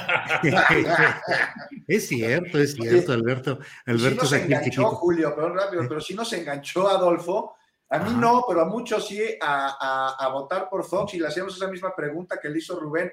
¿qué haces en ese gabinete? Y respondía Adolfo, decía, bueno, pues me fui con la finta de la alternancia. Pues y era pues sacar al PRI por sacarlo de alguna manera, y la única posibilidad que vi en los grupos, en las reuniones de esos grupos San Ángel, era con Vicente Fox. Pues es que eran momentos en una circunstancia política en la cual eh, el sacar al PRI del poder parecía ya un hecho histórico casi irreversible que iba a desatar la potencialidad del pueblo mexicano y con un candidato locuaz como era Vicente Fox, con todas las promesas desbordadas y el estilo fanfarrón, pues la verdad es que hubo una enorme esperanza que luego se convirtió en lo contrario, en desesperanza, en decepción, en fracaso. Pero, ¿cómo les fue? Quien quiera contestar, ¿cómo les fue anoche de, de temblor? Alberto, Arturo. Pues un gran susto, ¿no? afortunadamente no pasó de ahí, sí fue un, gran susto en, eh, en, la colonia donde yo resido, pues hay eh, mucha eh, mala memoria respecto de los, de los sismos, porque han, sido, han caído edificios en esta zona, entonces pues sí, la, la gente se pone muy nerviosa, pero afortunadamente pues no, no pasó nada, hubo un saldo blanco. No sé si más tarde vamos a recibir noticias de algún lugar cercano a Acapulco, porque muchas veces esas noticias de los daños en, comunidades pequeñas, sobre todo, pues tardan en llegar, ¿no? Porque quedan incomunicadas. Y bueno, pues además como, como ahora nos tembló sobre mojado, pues ya de por sí había problemas de comunicación en muchos lugares, ¿no? Sí. Alberto Nájar, se han acumulado mm, la inundación terrible en Tula, donde 16 o 17 muertos, eh, pues de una manera trágica, o sea, se suspende la, hay la inundación, se suspende la energía eléctrica, no hay oxígeno, no hay nada, y se mueren varios eh, que estaban ahí hospitalizados por COVID-19, e inundaciones en Ecatepec, inundaciones en muchos lugares que se suman pues a toda la turbulencia política en la cual estamos viviendo. ¿Qué tiempos estamos viviendo, Alberto? Tiempos de tempestades, de... Um, ¿Tenemos capacidad para enfrentar tantas cosas como nación, Alberto? Mira, sí tenemos capacidad para enfrentar los desastres naturales porque lo hemos vivido en distintos momentos. Este, em, México es un país que cada año es azotado por, por huracanes y existe una cultura de protección civil en las zonas afectadas que ha permitido que las víctimas mortales pues sean cada vez menos, inclusive a veces eh, ninguna persona muere, a diferencia de aquellos años el huracán Gilberto, recuerdan ustedes que están, en, que fue en 84, 85, según recuerdo, que devastó Monterrey, devastó pues casi toda la costa del Golfo de México y en Monterrey, por ejemplo, eh, yo fui un par de años después, ahí todavía había restos en el río Santa Catarina que se había permitido construir casi todos, varios fraccionamientos irregulares, por supuesto, y la gente vivía pues muy confiada en que era un río casi seco, y entonces llega este huracán y se llevó a un montón de personas. Eh, eh, de, ese entonces a lo que sucede ahora, pues sí hay una, una historia muy larga y un aprendizaje que me parece muy positivo. Lo mismo en los sismos, que también ya está muy arraigada la cultura. Hay varias generaciones de mexicanos que crecieron eh, desde que estaban chiquitos con esa lema de no corro, no grito, no empujo y que saben perfectamente de lo que estamos hablando cuando hay una necesidad de evacuar alguna vivienda, algo que los que ya tenemos algún tiempo, pues en, esta, en, este, en este terreno, pues no, no lo tuvimos de chicos, ¿no? Entonces, por ese lado, pues sí, las turbulencias eh, naturales de México está, creo que yo, la gente muy preparada para eso, nunca es suficiente, claro. Las turbulencias políticas, pues de una u otra forma también las hemos sobrevivido, pues venimos de periodos de tempestades como la aquella que, que platicaba con Rubén, eh, de la época de la guerra de, en Irak, cuando Vicente Fox se le ocurrió operarse de la columna vertebral. Eh, por cierto, yo tengo una lesión exactamente en la misma vértebra que Fox, y después de ver cómo quedó la operación, dije, no, ni más, yo mejor me espero, no vaya a ser que me pase lo mismo que a él, termine ahí diciendo barbaridad y media, ¿no? Pero bueno, entonces, pues sí, en, turbulencias políticas también tenemos algunas lecciones. Hay quienes estaban acostumbrados a ganarlas todas y ahora que están del otro lado, no se resignan a ser oposición, no saben ser oposición, no saben lo que significa bregar cuesta arriba para que tu posición, tus planteamientos políticos y tu triunfo y el convencimiento de, los, de la gente, eh, triunfo electoral, claro, pues sea factible. Entonces están como, pues como huérfanos de, alguna herramienta para poder volver a aquello que nunca se prepararon, nunca pensaron, creo yo, que iban a estar en esta situación de no tener el control del poder ni por supuesto el presupuesto. Pero yo estoy seguro que también México puede, puede sobrevivir eh, a estas turbulencias políticas a pesar del esfuerzo de quienes quieren, insisten en arrastrarnos a sus pantanos, Julio. Gracias, Alberto Nájar.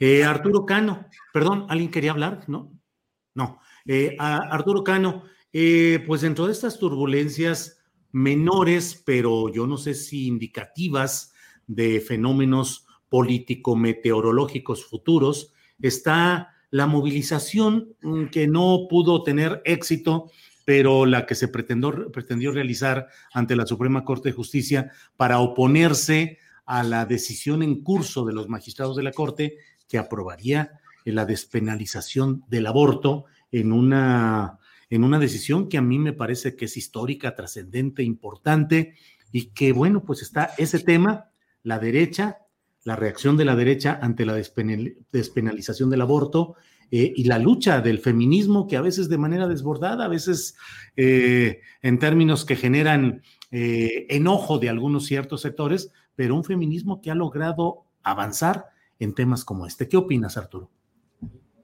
Pues has dado en el clavo, Julio, al combinar estos temas, porque realmente es muy complicado separarlos, ¿no? Son, son temas que tienen muchos muchos cruces. Eh, la, tengo la impresión de que las, la Iglesia Católica, otras iglesias, los grupos más conservadores, decidieron no echar toda la carne al asador en esta movilización. Lo que vimos fue una Suprema Corte de la Nación, o a los ministros y ministras de la Suprema Corte de Justicia de la Nación, leyendo muy bien los tiempos que corren en México atendiendo eh, un clamor que, se ha expresado de manera más eh, evidente en el movimiento feminista, pero que existe desde hace muchos años. Eh, y al escucharlos desde el lunes en la argumentación que daban este, a favor de esta resolución que despenaliza el aborto, eh, pues creo que lo que tuvimos fue una, una bocanada de aire fresco para un poder judicial cuestionado, eh, pero sobre todo para, para el país entero, para, para el país que busca derechos y libertades. Creo que es el, el, el triunfo de una larga lucha en la que han participado desde las primeras eh, mujeres que alzaron la voz en los años 60 o y, sin duda este movimiento que en la última década pues, ha, adquirido un mayor, mayor impulso.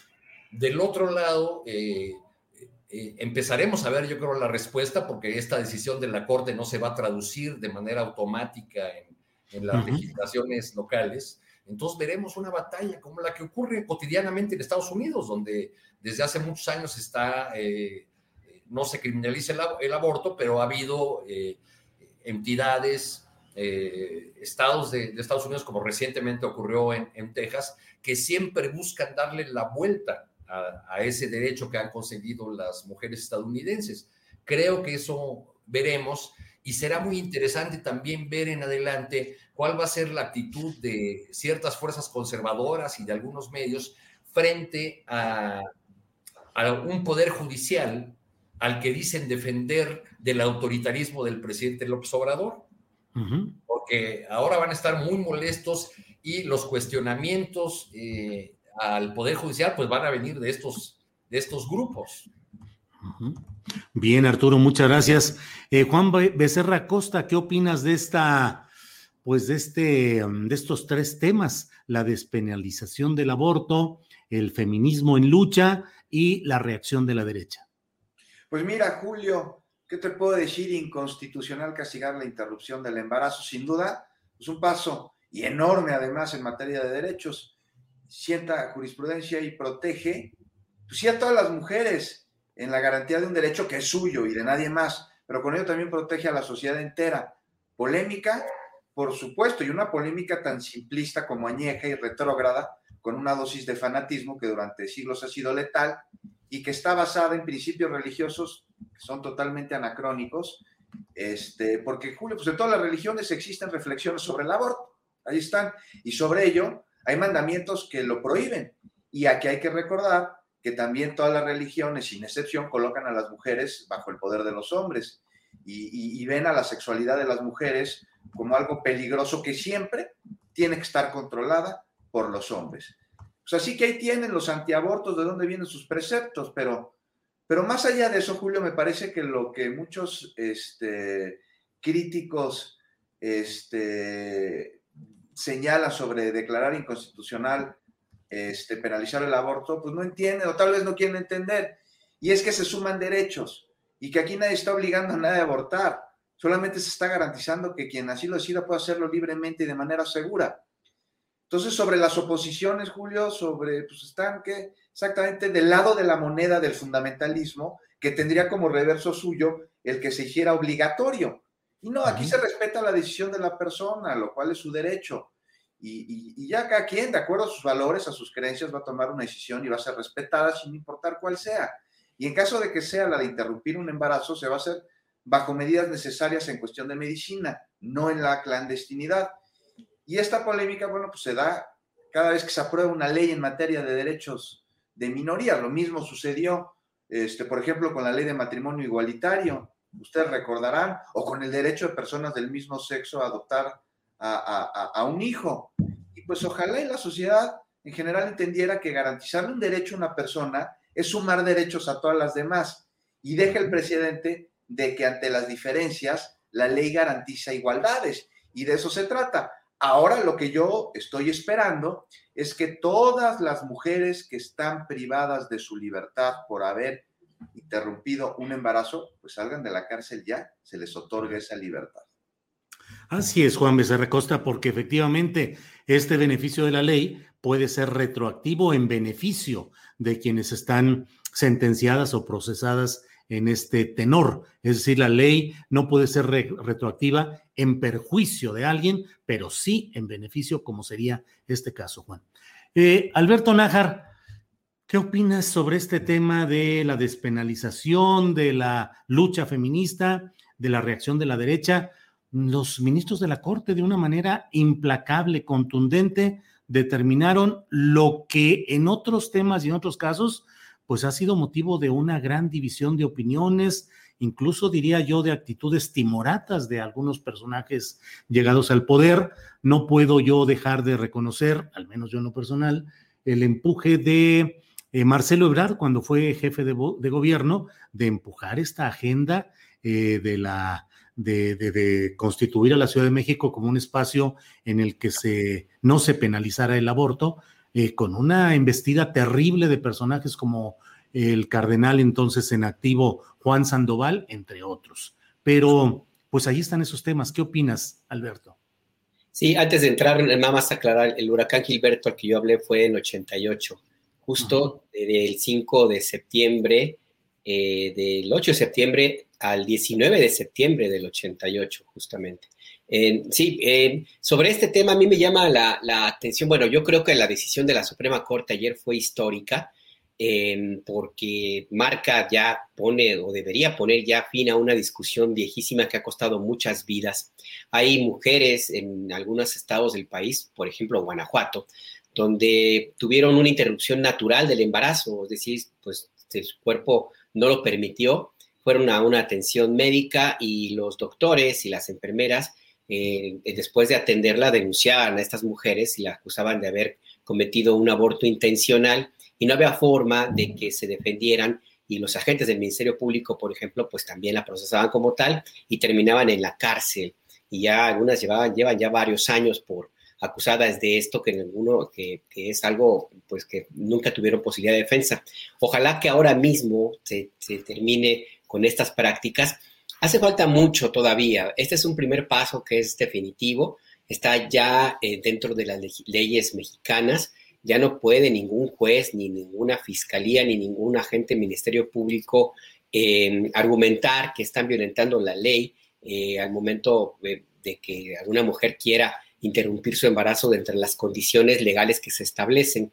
Pero aquí el siguiente paso es la educación, porque si bien legalmente esto ya está permitido en México, socialmente sigue siendo un, un acto que es muy mal visto en algunos sectores de, de, bueno, de muchas partes del país. Pues no hay que olvidar, por ejemplo, que después de que en Ciudad de México se estableció la despenalización del aborto a las 12 semanas, eh, la entonces presidenta del PRI, Beatriz Paredes, eh, pues junto con los congresos de la mayor parte de la República Mexicana, pues organizaron una campaña para cambiar las leyes y establecer el derecho a la vida desde la concepción, para tratar de blindar que, eh, o evitar más bien que, se, que el ejemplo de la capital del país se extendiera. Pero bueno, pues a mí me parece que, insisto, esto tiene que ya llevarse a la práctica, tiene que hacer una gran labor de educación para que las mujeres de todo el país tengan conciencia de que tienen derecho a interrumpir su embarazo en ciertas condiciones, que no se dejen convencer por, pues por nadie prácticamente, que sepan, que entiendan que ese es su derecho y de que lo tienen que, tiene que ser respetado por todos. Aquí ya no hay nada, nada que valga. Entonces ahí va un primer paso. Y en este proceso de educación, de este paso que dio la Suprema Corte, mucho tendría que hacer la autoridad eh, federal, que es la que tiene instrumentos en todo el país, porque si se lo dejamos a algunos estados, quién sabe si se haga. Y yo no sé hasta qué punto haya una disposición del presidente López Obrador de autorizar una campaña informativa en ese aspecto. Y lo digo porque cuando él fue jefe de gobierno eh, de Ciudad de México, si bien nunca se opuso abiertamente a que se diera este paso de la despenalización del aborto, no hizo nada, casi nada prácticamente, para apoyar esta iniciativa. Fue necesario que Marcelo Ebrard llegara y le diera el impulso que, que el anterior jefe de gobierno pues se negó a, darle. Y ahora mismo, como presidente, pues él mantiene una posición pues ciertamente ambigua y de ahí vienen muchas de las críticas de los grupos feministas que también hay que destacarlo, Julio, y con esto cierro, pues esto que ocurrió en la Suprema Corte es en mucho el triunfo de estos grupos de feministas y de mujeres organizadas en, todo el país, que en algunos lugares fueron muy, muy cuesta arriba, a veces incluso de su propio barrio, de su propio eh, entorno familiar. Eh, y esto me parece que es muy plausible. Gracias. Sí. Bueno, es que escucho un ruido luego cuando termina eh, y pienso que alguien está pidiendo la palabra. Perdón. Em, Arturo Cano, pues en tu anterior intervención hablabas de cómo se entrecruzan estos temas del aborto, el feminismo, la reacción de la derecha. Mm, pues esto tiene también como marco de referencia esta acometida de la ultraderecha con el caso de la visita de Santiago Abascal y la relación con Vox. A estas alturas, ¿cómo ven los saldos del PAN? Por ahí vi, no me acuerdo si fue un tuit o una caricatura en la cual decía creo que fue una caricatura, no sé si de Acelo Ruiz, eh, no sé, eh, donde dice, eh, venimos a destruir el comunismo, pero acabamos destruyendo al PAN. ¿Cómo ves todo ese tema, Arturo? No, pues es un, proceso de autodestrucción en todo caso, ¿no, Julio? este, Yo creo que el, el, PAN está pagando el, haber, el haberse dejado dominar por el odio como principal motor de, acción política, porque con esa actitud encaja perfectamente el discurso eh, terriblemente racista, homofóbico, antiinmigrante, antiderechos de, del señor Abascal, líder de, esta agrupación española. Eh, pero hay que decir que en el caso nuestro, pues ninguna...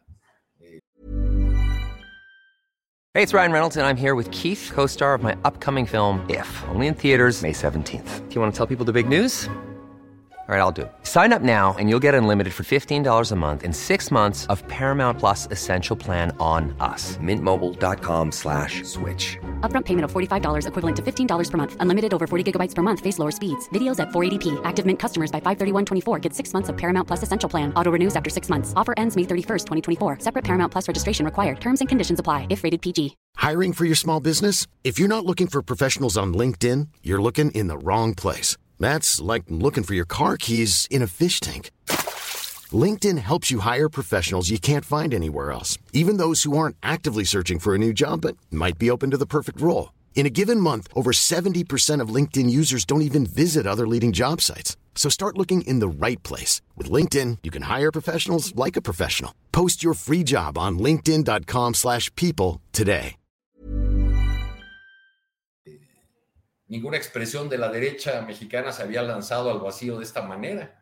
Eh, no es una cosa menor, aunque los firmantes del manifiesto anticomunista ahora digan que eh, se arrepienten, muy en el estilo de cierto catolicismo que lanza la piedra, eh, comete la ofensa y después, ah, perdón, me equivoqué, este, y entonces el ofendido, la persona agraviada, queda como el, único responsable del, agravio, ¿no?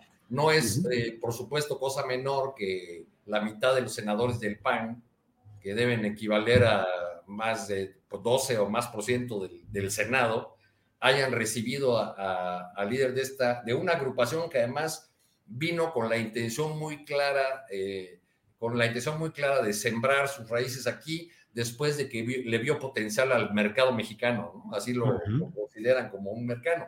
¿Qué vieron en el mercado mexicano eh, en términos de eh, empatía ideológica, de conexión?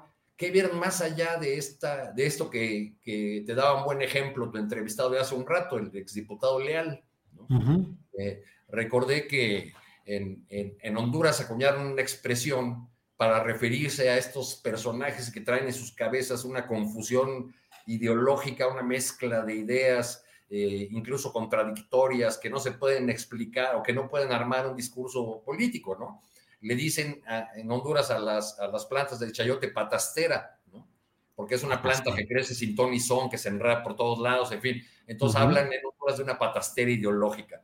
Pues eso es lo que traen algunos quizá en el PAN, aunque otros yo creo que muy claramente eh, son herederos de, una expresión política que no tuvo lugar en el PAN durante algunas décadas. No en vano hubo el llamado Partido Demócrata Mexicano, recuerdan aquel partido del gallito. Sí, del gallito. Era Gumercindo Magaña.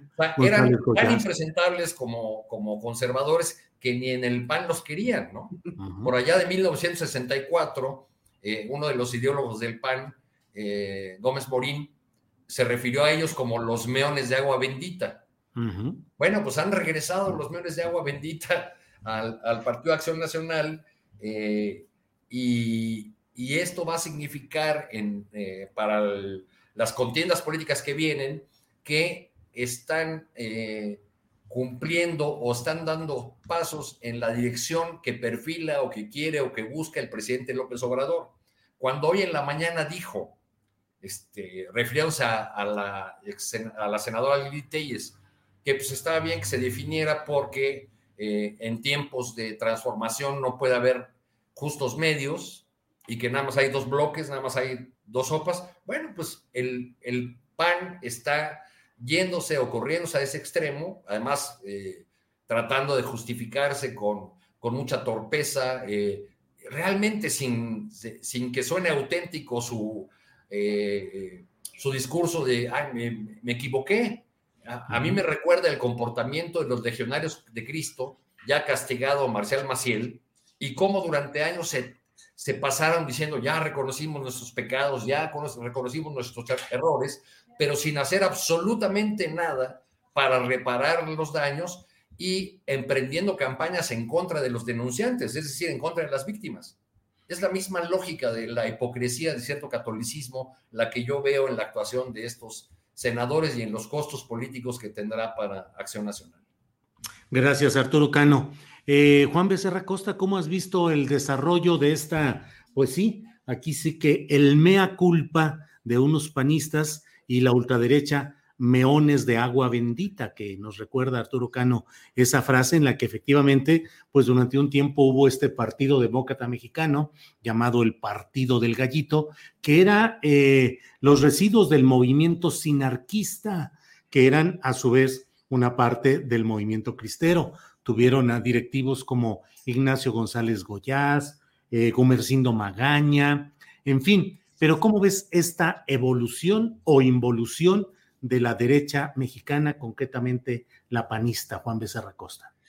Julio Salvador Camarén escribió hoy un artículo, eh, creo que sí fue hoy, bueno, hoy lo leí, para el financiero, cuyo título me parece de lo más puntual, El PAN en su, en su suicidio en tiempo real.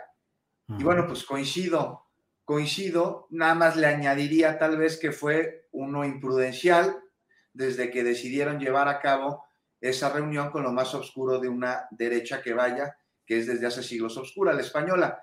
Y bueno, ya para que yo suicida con Salvador, está complicado, pero en esta ocasión sí. mire, este es una derecha que es fundamentalista, eh, que es, imagínate qué tan fundamentalista que están los propios comunistas, se asustaron como de esa Gómez Morí, de los que me daban agua bendita. bueno, después de esta reunión continuó un desenlace de intentonas de deslinde y de fabricación después de chivos expiatorios, como el pobre encargado de las redes sociales, a quien responsabilizaron de una aquelarre que no organizó. Claro. Y de acuerdo a sus funciones puso público, porque pues no me vengan, si no quería salir en la foto, ¿para que posan en ella? ¿No? Y, sobre la reunión, el asunto aquí no es menor. O sea, Vox es el primer partido de extrema derecha que tras el oscurantismo de Franco llega al Parlamento español. Su ideología junta lo más radical del fascismo en la actualidad. O sea, ahí podemos encontrarnos en Vox a la homofobia de Bolsonaro, a la xenofobia y al machismo de Trump, al autoritarismo de Le Pen. Y este, imagínate, es un, un partido que afirma que la homosexualidad es una enfermedad algo que científicamente no tiene sustento alguno. Este, dicen que las pandemias vienen por la migración, entonces atacan a los migrantes, que las feministas son feas como las hermanas de la Cenicienta, bueno, las hermanastras, dijo Vox en alguna ocasión. Y, bueno, pues de todos es conocido aquí el que afirma que los españoles llegaron a México en el siglo XVI para salvarnos. Claro. Y bueno, tenemos claro que, que la existencia de grupos extremistas de derechas Julio, por eso es, importante poner en contexto esta reunión, ponen en peligro, pues no solo a distintos grupos sociales, sino a la democracia. A los grupos sociales en peligro físico agreden a migrantes, a homosexuales, o aquellos que, que pues ya su apariencia física nomás no les gusta, no les resulta apropiado. Y pues hay que echar un ojo a la cobertura ideológica que lanzan. imagínense qué tan radicales son estos cuates que nada más de que se difundió la reunión en la que la este se creó un minicismo dentro del PAN. O sea, varios de sus miembros, antes de los deslindes de los organizadores, ya se habían pronunciado en contra de que se hubiera celebrado. Y ya luego Reventería ya ofreció disculpas, dijo que había sido un error, lo que también tiene implicaciones que me parece que son muy serias, porque como dijo el presidente, pues dejan ver que están en el closet, o sea, ni siquiera son capaces de sostener este, con la palabra. El presidente dijo, ya salieron del closet, parece que están en el closet. No son capaces de sostener con la palabra lo que con la conducta hacen. Y ahora mi pregunta es sobre esta reunión de la que tanto se ha hablado, pues, ¿qué, ¿qué, será de ella en unos meses, en unos años? ¿Quedará como una anécdota que, este, pues, que no revela nada nuevo, sino que confirma lo que ya sabemos del yunque y de varios panistas? No creo. Me parece que aquí sí hay un daño reversible porque no se trata de un hecho aislado, sino de un remate a una serie de posturas que afuera del partido confirman, pero que dentro lo rompen aún más de lo roto que ya está. Gracias, Juan Becerra Costa. Eh, Alberto Nájar, Jacaranda Correa puso ayer en Twitter un mensaje que dice, la realidad mediática es el sumum del adormecimiento, la doctrina de la conmoción. Cada noticia supera a otra cada día. No hay tiempo para pensar. Con base en este tuit de Jacaranda Correa, te pregunto, te planteo, Alberto, eh, ¿qué pasará con el Partido Acción Nacional? ¿Quedará esto solo en un escándalo, en un eh, festival de disculpas y de reconocer los errores? Pero en el fondo, ¿esto impactará realmente al Partido Acción Nacional corriéndolo más a la derecha o al contrario, purgando a los segmentos de ultraderecha? ¿Qué opinas de esta evolución o involución que puede tener el PAN a partir de este episodio de Abascal y Vox? Pues mira, el Partido Acción Nacional tiene ya varios años en una profunda crisis. Desde el momento en que admitieron como uno de sus voceros, casi ideólogo, representante legal y militante distinguido, le colgaron medallas a un sujeto impresentable como Javier Lozano, pues yo creo que ya más daño que ese, pues no sé si lo que vimos ahora mismo le vaya a tener alguna repercusión, repercusión mayor, porque ya la imagen de que es un partido que está lejísimos de la, los principios básicos por los cuales nació cercano, sí, a la, a la, derecha de aquel entonces, pero que tuvo una evolución con Gómez Morín y otros eh, eh, personajes como, como él mismo, que dieron al partido una filosofía como una alternativa para muchísimas personas, eh, pues eso ya se perdió, se olvidó. Y, quién sabe si tengan capacidad de, recuperarlo y ánimo siquiera de quienes están militando en esa organización política y que han sido relegados desde hace, que te diré, ochenta y tantos, con Maquío, con los bárbaros del norte, con la llegada de Diego Fernández de Ceballos, con la llegada de las concertaciones, con eh, Carlos Medina Plasencia, Vicente Fox, el intento que hubo de recuperación de la doctrina tradicional histórica con Castillo Peraza y que luego se perdió con este sujeto, se apellida Calderón Hinojosa. Yo creo que el PAN ya está bastante lastimado y lo que vimos en esta semana, pues es nada más la confirmación, el quitarse la máscara de lo que piensan realmente muchos de los neopanistas, de quienes han arribado a esa organización política pues porque seguramente no encontraron en el espectro electoral, electoral algo que se les acercara a su ideología o porque, y me parece la respuesta más, más eh, digamos, eh, adecuada, o porque necesitan estos grupos una arma, una estrategia electoral para poder contender eh, ya en, esas, en esos terrenos y pues avanzar en su propia agenda. Es decir, estarían utilizando el Partido Acción Nacional que no ha logrado superarse de su crisis. ¿Hasta dónde va a llegar este gran problema del partido? Pues yo creo que electoralmente va a estar un poco complicado que se recupere. Em, va a desaparecer, no lo creo, sigue siendo muy fuerte. ¿Seguirá como una alternativa eh, política? Pues sí, sí lo es para muchos mexicanos que han refrendado eh, los gobiernos distintos en, en algunas entidades.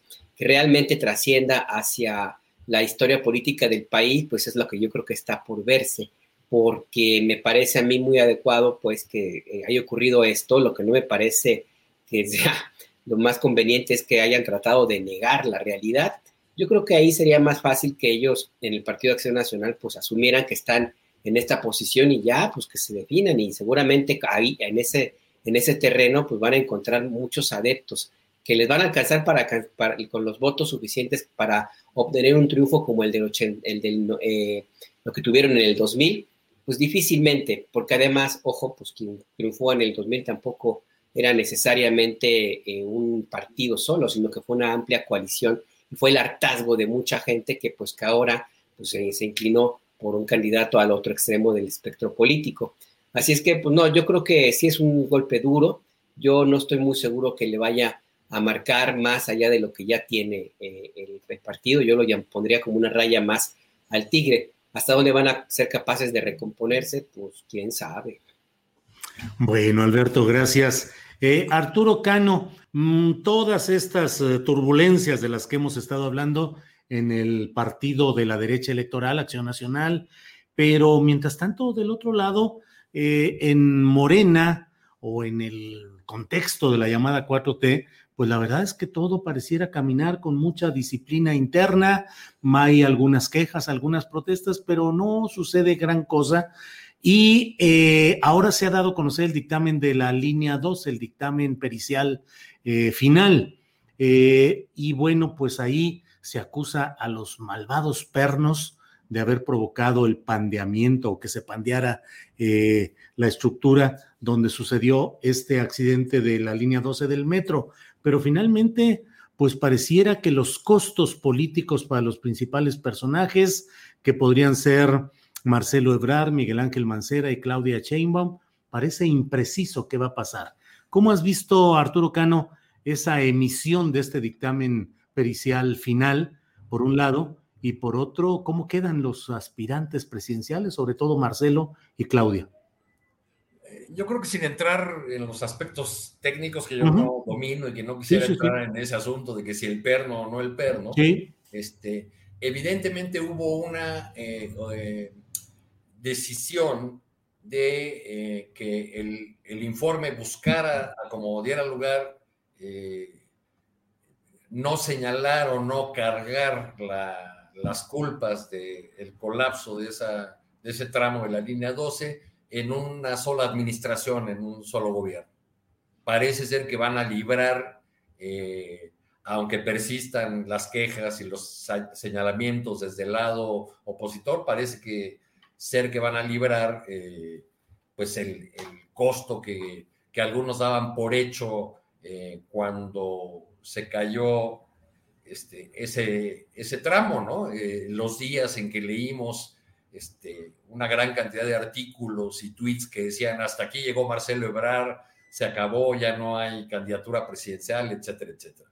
Bueno, pues ahí ha, seguido caminando la investigación, ha, surgido al final este informe que a uno le resulta convincente, que otros eh, cuestionan, pero parece ser que los suspirantes de la, de la 4T pues siguen intocados y siguen en la, en la marcha este, de, hacia, hacia la definición de la candidatura. Bien, Arturo, gracias. Em, Juan Becerra Costa, ¿cómo viste el dictamen técnico final? y cómo crees que puede afectar a los principales precandidatos hasta ahora, eh, Marcelo Ebrard y eh, Claudia Sheinbaum. Pues Julio, a cuatro meses de ese pues, terrible accidente nos entran el dictamen que confirma lo que ya se había datado, ¿no? Tampoco le voy a entrar a los datos técnicos, pero ahí están las causas del desplome, esa mala colocación de los pernos de la viga de concreto y que un marco tenía un mal diseño pero aquí lo más destacado es que confirman que el vicio de origen fue el responsable del accidente, por lo que entonces el accidente de la línea 12 habría sido provocado por vicios de origen en su construcción. Y aquí es este, donde se podrían fincar y deslindar responsabilidades.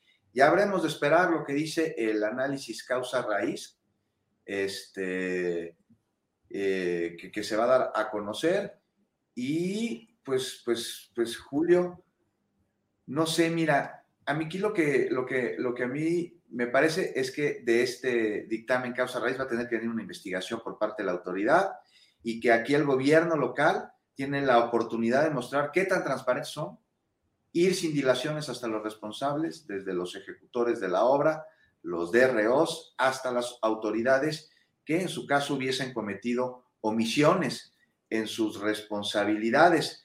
No sé si con este dictamen queda, pues, este Miguel Ángel Mancera, pues ya fuera cualquier tipo de investigación, porque pues no fue su encargo el realizar esta obra y me parece que el dictamen habla sobre este, que se hicieron los mantenimientos adecuados durante su sexenio. Habremos de ver ahora cómo recae sobre la administración de Marcelo Ebrard y a ver cómo le podría rozar a Mario delgado todo lo que surja de una investigación que va a demostrar, te digo, qué, tan, eh, qué tanto se combate a la corrupción y a la impunidad en este gobierno. Y va a tener que caer quien tenga que caer.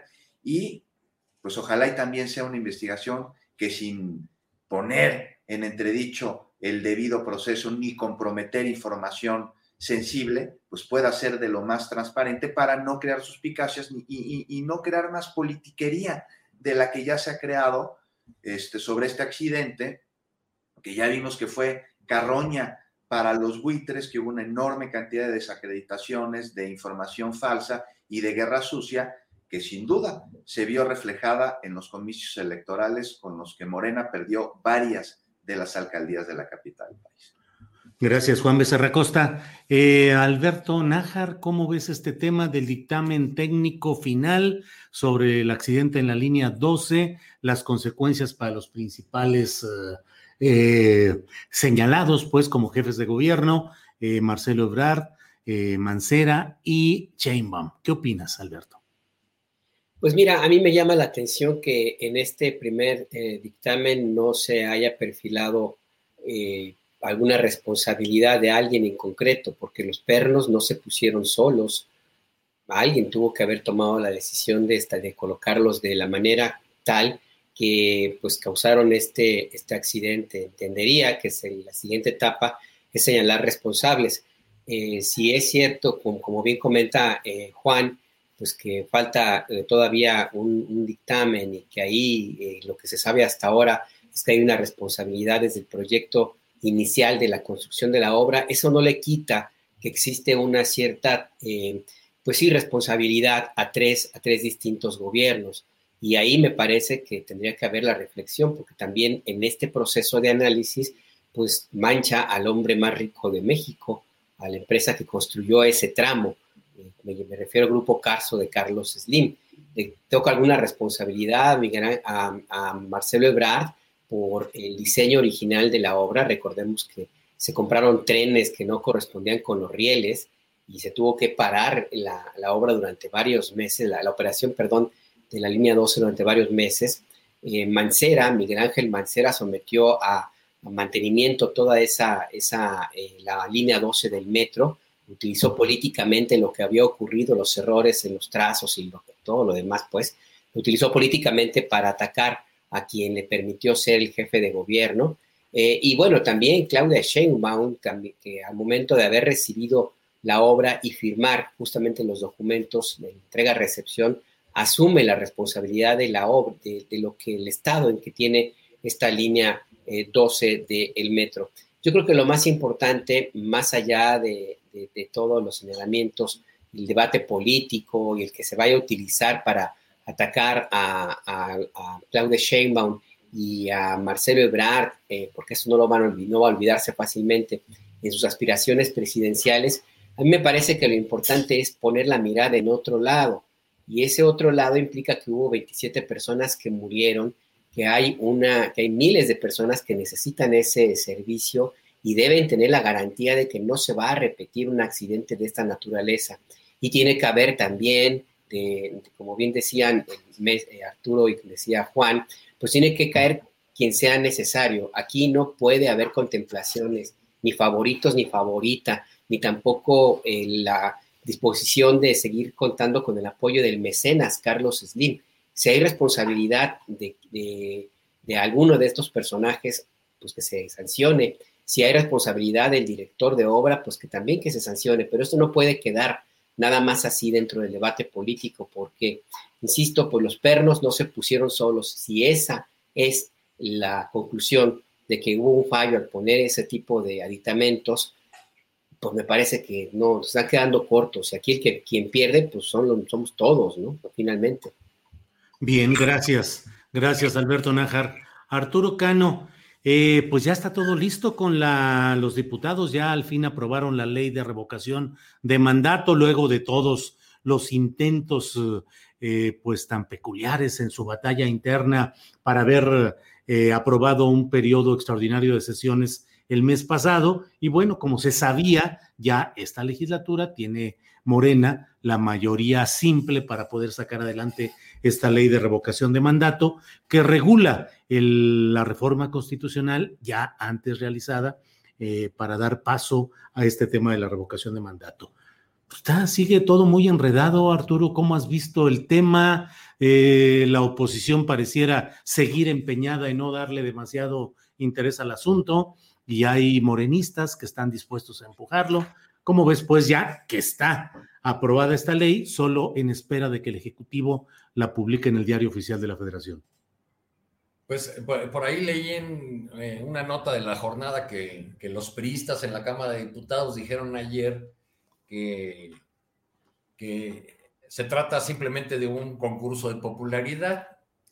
Este, bueno, si la eh, revocación es un concurso de popularidad, este, el que está en problemas es el PRI, que es el que no tiene nada de, popularidad. las, las, fuerzas de, oposición se han opuesto, le han metido obstáculos, votaron en, en contra en lo, en lo, particular, porque eh, creo que hasta ahora están decididas a que no van a participar en, la, eh, en el ejercicio de revocación, porque consideran que sería hacerle, y así lo han dicho varios de sus eh, voceros y de sus eh, intelectuales, sería hacerle el cargo gordo al presidente, a un presidente que además eh, utilizaría este ejercicio de democracia participativa solamente para refrendar su control, su poderío, su autoridad, su legitimidad.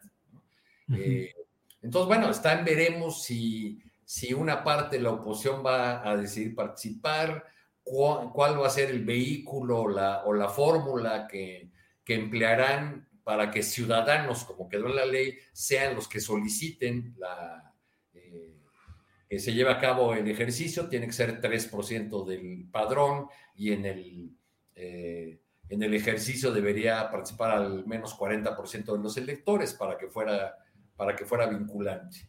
Yo, creo que por lo que vemos hasta ahora, la oposición va a, tratar de hacer el vacío a, este ejercicio, aunque quizá alguno de ellos se anime, alguna de las fuerzas se, puede, se anime a entrarle, no sé, este, con esto que, pasó con el, con el PAN este, eh, y el enredo que trae con la presencia de Vox, este, pues es posible que algún sector del PRI, al menos el sector más progre del PRI, este, pues se acerque más a Morena o se, se echa los brazos de, Morena. En fin, está todo incierto. Lo, lo que podríamos ver en los primeros meses del siguiente año, si el ejercicio se, se hiciera eh, conforme los plazos que, que, ha establecido la ley, pues es un eh, reavivamiento de los temas, del debate de los temas que de por sí están en la agenda nacional, pero en torno a la figura del presidente. Gracias, Arturo Cano. Eh, Juan Becerra Costa, em, hoy ha partido rumbo a Estados Unidos una comisión encabezada por Marcelo Ebrard para participar en un diálogo en Estados Unidos en el cual, entre otras cosas, aunque es un diálogo de índole económica, se lleva una carta del presidente López Obrador a Joe Biden y bueno, esto pues está en relación con lo que estamos viendo y viviendo cotidianamente de la acción tan drástica, tan salvaje, tan de barbarie de algunos agentes de migración de la Guardia Nacional contra migrantes en el sur de nuestro país. Eh, ¿Cómo ves el tema de el propio presidente ha dicho que él va a invocar que se puedan atacar las causas de fondo que provocan esa migración, creando empleos y prosperidad pues en Centroamérica, cosa que se llevaría mucho tiempo y que ya quisiéramos tenerla por lo pronto aquí en México para luego tratar de presionar o empujar para que se realice en otro lado. Pero ¿cuál es tu opinión sobre esto que está pasando con los migrantes en el sur, las fuerzas mexicanas, las fuerzas armadas y la carta o la delegación que va a Estados Unidos en esta ocasión? Juan. Pues mira, te puedo adelantar que el viernes seguramente el mensaje será que se discutieron temas de interés bilateral y se resaltarán las buenas intenciones de ambas partes en precisamente atacar cuáles son las causas de la migración en Centroamérica, en el sur de México, y que habrá inversiones y que el diálogo fue respetuoso y que el diálogo fue amistoso y que llegaron a puntos de acuerdo. Y sí, como también mencionas, está el proyecto que es la primera vez que lo veo de atender este problema de la migración, que no es un problema nuevo ni es una circunstancia nueva y, es algo añejo, es algo milenario que existe desde que antes de que los hombres escribiésemos la historia, las migraciones. Lo que sí ha cambiado es el contexto en el que se están llevando a cabo las caravanas migrantes, que hay que atender, que hay que crear oportunidades de desarrollo, que no hay que irnos nada más a los síntomas, sino a las causas. Sí, qué bueno que se hace, y me parece que desde hace algunos años esto este, se ha convertido en punto de lanza porque antes jamás se, se atendía. Pero como dices, mientras, falta mucho tiempo para que se comiencen a ver los resultados de un proyecto de esta, de esta envergadura. Mientras, ¿qué pasa con los migrantes que están intentando llegar a los Estados Unidos? Pues aquí hay que tener muy en claro que la mayoría de estos migrantes, si no es que todos, ellos no quieren venir a México, ellos quieren pasar por México. Ellos quieren ir a los Estados Unidos, a ellos les interesa trabajar allá y, ganar en dólares para vivir y mandarlo a sus seres queridos y a sus familiares en sus países de origen. ¿Quién atiende esta oleada de migrantes que está llegando por la frontera sur? ¿Cómo se atiende? Pues ya vimos. Y remover a los agentes del Instituto Nacional de Migración que violentaron y que golpearon a personas migrantes no va a resolver el problema, ni acciones de, ese tipo lo harán. Para empezar hay que entender, y me gustaría a mí poder hacerlo, y, ya tendrás a Guadalupe Correa en unos días que igual y nos, nos mm. echa luz, es de dónde viene toda la organización que hay detrás de estas caravanas migrantes, que los ves que traen teléfonos celulares a los que les están llegando indicaciones a través de WhatsApp para ver a dónde van, a dónde salen, dónde se quedan, por dónde se coordinan y entonces cuáles son los intereses de estos grupos que los están dirigiendo para crear esa desestabilización en la zona que produce estas caravanas migrantes. Y mientras tanto, mientras todo esto sucede, pues México tiene la obligación humanitaria de recibirlos, de darles asilo, bueno, no asilo, de darles cobijo, de darles comida, de no violentarlos, pero tampoco los puede recibir y mantener aquí una enorme cantidad de personas que no se quieren quedar en México y que quieren ir a los Estados Unidos. Y bueno, pues a ver si en estas negociaciones que se harán el día de mañana, pues ya queda claro, ¿no? Si México es tercer país seguro oficial o no, porque de que lo es, lo es, pero yo no veo que haya ahí un, dicho oficial que, que, nos den además los recursos este, que vienen con esta denominación. Y si me permites, Julio, rápidamente, me gustaría comentar algo sobre la, ley de revocación de mandato. ¿Se puede? Sí, claro, adelante. Ok, es que aquí de lo que más que he escuchado como oposición a que se lleve a cabo la consulta es la cantaleta este, de que se votó por Andrés Manuel por un periodo de seis años, tal y como se establece en la Constitución. Y aquí quisiera hacer énfasis en esta cerrazón que existe en muchos que se dicen incluso progresistas. No hay que olvidar que en su candidatura una de las promesas fue que iba a instrumentar precisamente la revocación de mandato para que el pueblo determine si continúa o dimite como presidente, por lo que la gente votó por un presidente que sabían iba a someter a consulta su permanencia poco después de la mitad del sexenio. Tampoco hay que olvidar que diez días después de que López Obrador ganó las elecciones presidenciales, presentó su lista de los temas legislativos que veía como prioritarios, entre ellos sí la revocación de mandato. Y ahora lo que hemos visto es que con esto, buena parte de la oposición está trabajando o ha trabajado arduamente para ponerle trabas con la intención de que no se lleve a cabo, como sucedió con el proceso legislativo anterior, lo que dio como resultado que el INE haga labores legislativas que para nada le corresponden. Y es que, pues sí, hay que reconocer que tienen miedo en los resultados, pues esto seguramente van a dar certeza en la población de que el presidente es popular. Y entonces vemos una vez más el, discurso contradictorio de la derecha, que por un lado dice, fuera López, fuera, que se vaya, adiós, pero por otro lado torpedea una consulta que dentro de su propuesta está la de justo poner en el asador esa posibilidad que tanto aclaman. Y, bueno, ya para el final, no sé si ustedes, yo les pregunto, ¿les queda claro cómo responder a la pregunta que se, que se aprobó? Bueno, eh, gracias Juan Becerra Costa. Estamos ya en la parte final de, este, de esta mesa. Son las dos de la tarde con 56 minutos. Invito a quienes nos escuchan a que se mantengan aquí porque enseguida vamos a hablar con Leopoldo Maldonado.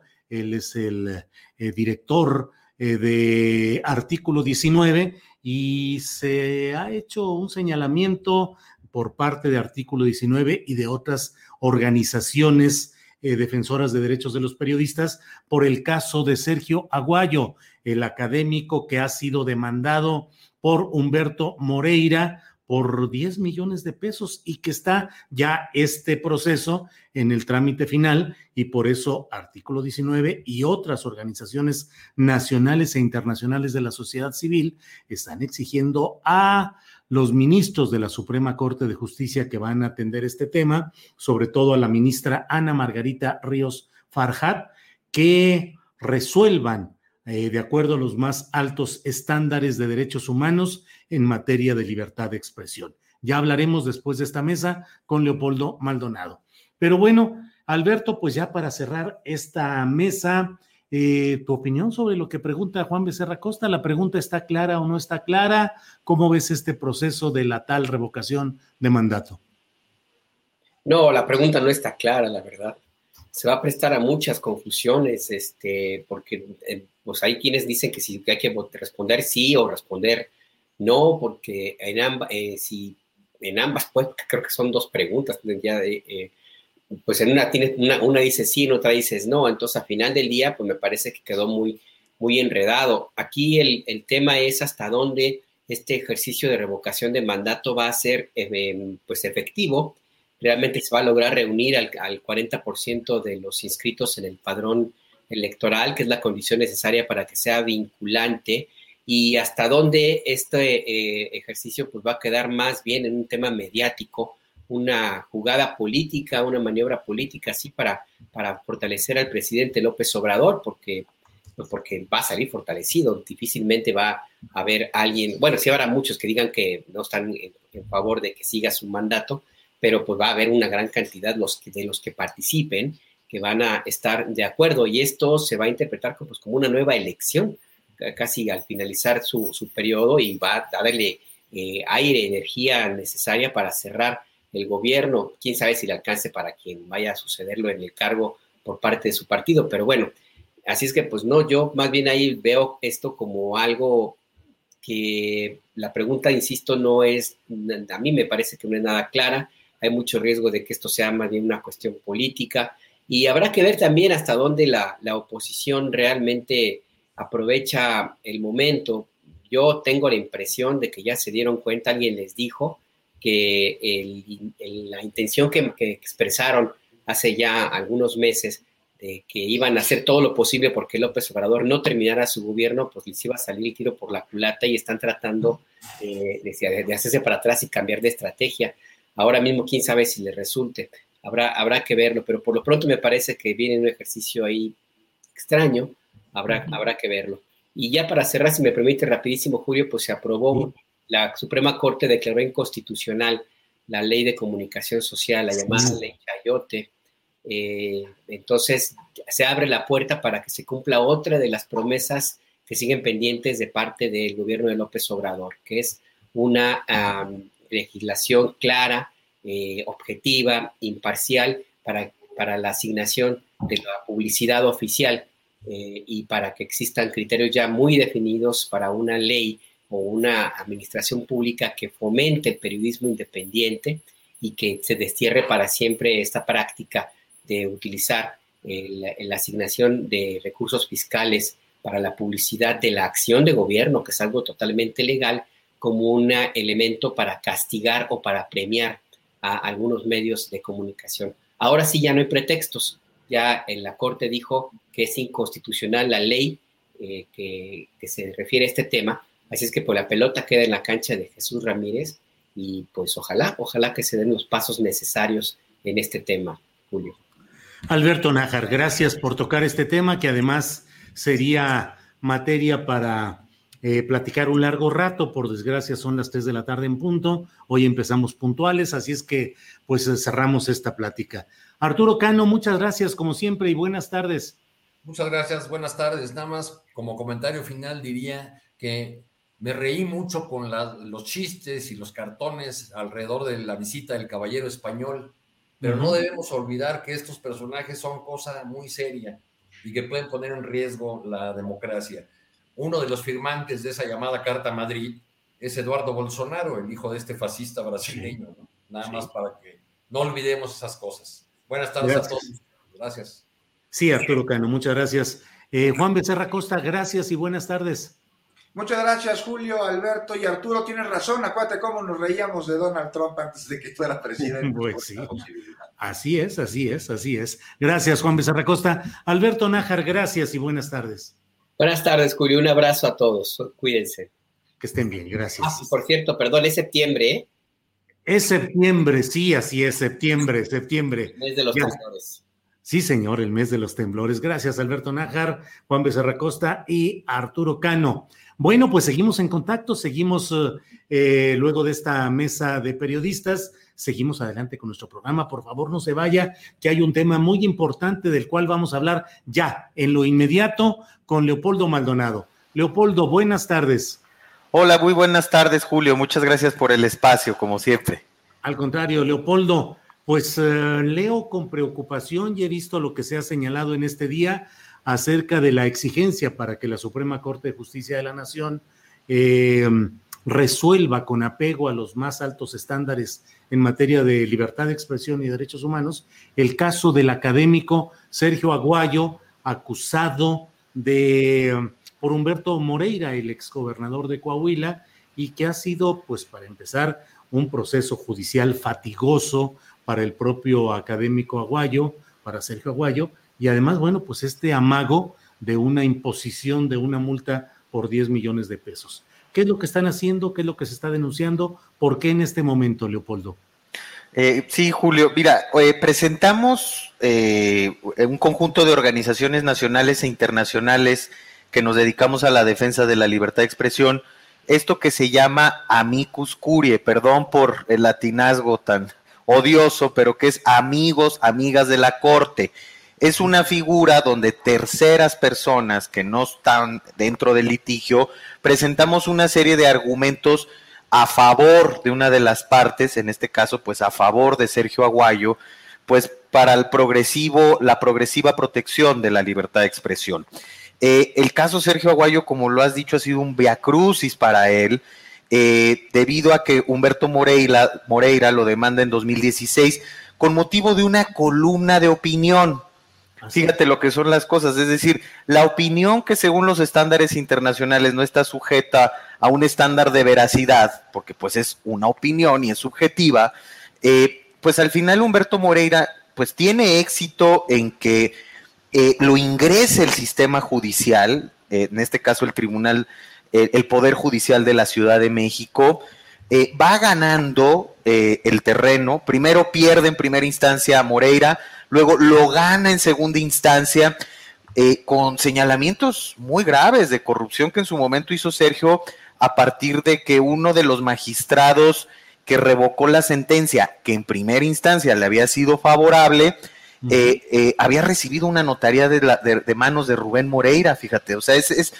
todo un entramado muy, muy complejo, pero también, pues, dado la circunstancia, dado el contexto del caso y dado el abuso en la utilización del sistema judicial por parte de actores con proyección pública, con poder público o con poder económico para amedrentar, para inhibir a periodistas e investigadores académicos, es que se presenta esta solicitud a la Corte para que se atraiga el caso. Así lo hizo en un primer momento a petición del ministro Gutiérrez Ortiz Mena, y ahora está en la cancha de la ministra Ríos Farjat, Margarita Ríos Farjat, ya resolver lo que llamamos el fondo del asunto. Nosotros consideramos eh, las organizaciones firmantes, Reporteros Sin Fronteras, el Comité para la Protección de Periodistas, CPJ por sus siglas en inglés, por supuesto, Propuesta Cívica, eh, CENCOS y otras organizaciones más, consideramos que en la Suprema Corte tiene la mesa puesta para ser, eh, para establecer un precedente, dado que ha sido muy consecuente en, los diferentes eh, juicios de amparo que han caído eh, bajo su conocimiento en la construcción de una doctrina fuerte para proteger la libertad de expresión en México, que desafortunadamente no transmina al resto de los tribunales federales y locales, pero que ahí está como precedentes obligatorios y que ha fortalecido el ejercicio de la libertad de expresión, por lo menos, por lo menos en la doctrina y en la jurisprudencia, y que han sido herramientas de defensa de en los litigios muy efectivas en otros casos. En este caso hablamos de acoso judicial como el uso faccioso del derecho, como el uso faccioso del sistema judicial mexicano para inhibir la libertad de expresión, para someter a la zozobra a periodistas, para someter a, una angustia por lo largos que son los procesos, ya lleva cinco años este, eh, eh, y para desgastar económicamente a los medios de comunicación o a los periodistas en lo individual. Y ahí hablamos de casos como el de Carmen Aristegui, cuando la demandó Vargas, el dueño de MBS, por el prólogo de la Casa Blanca. Hablamos de Humberto Padilla, demandado por Erubiel Ávila ante las, eh, la, la, publicación que hace sobre su presunta participación en actos de agresión sexual a menores. Hablamos de otras demandas de Humberto Moreira, porque también demandó a Roxana Ramos, una periodista de Coahuila, y al medio Vanguardia. Eh, no hemos, eh, nosotros como artículo hemos hablado también de esta demanda que es una locura de la exalcaldesa de León, Guanajuato, en contra de la AM, en donde pide una reparación de 300 millones de pesos.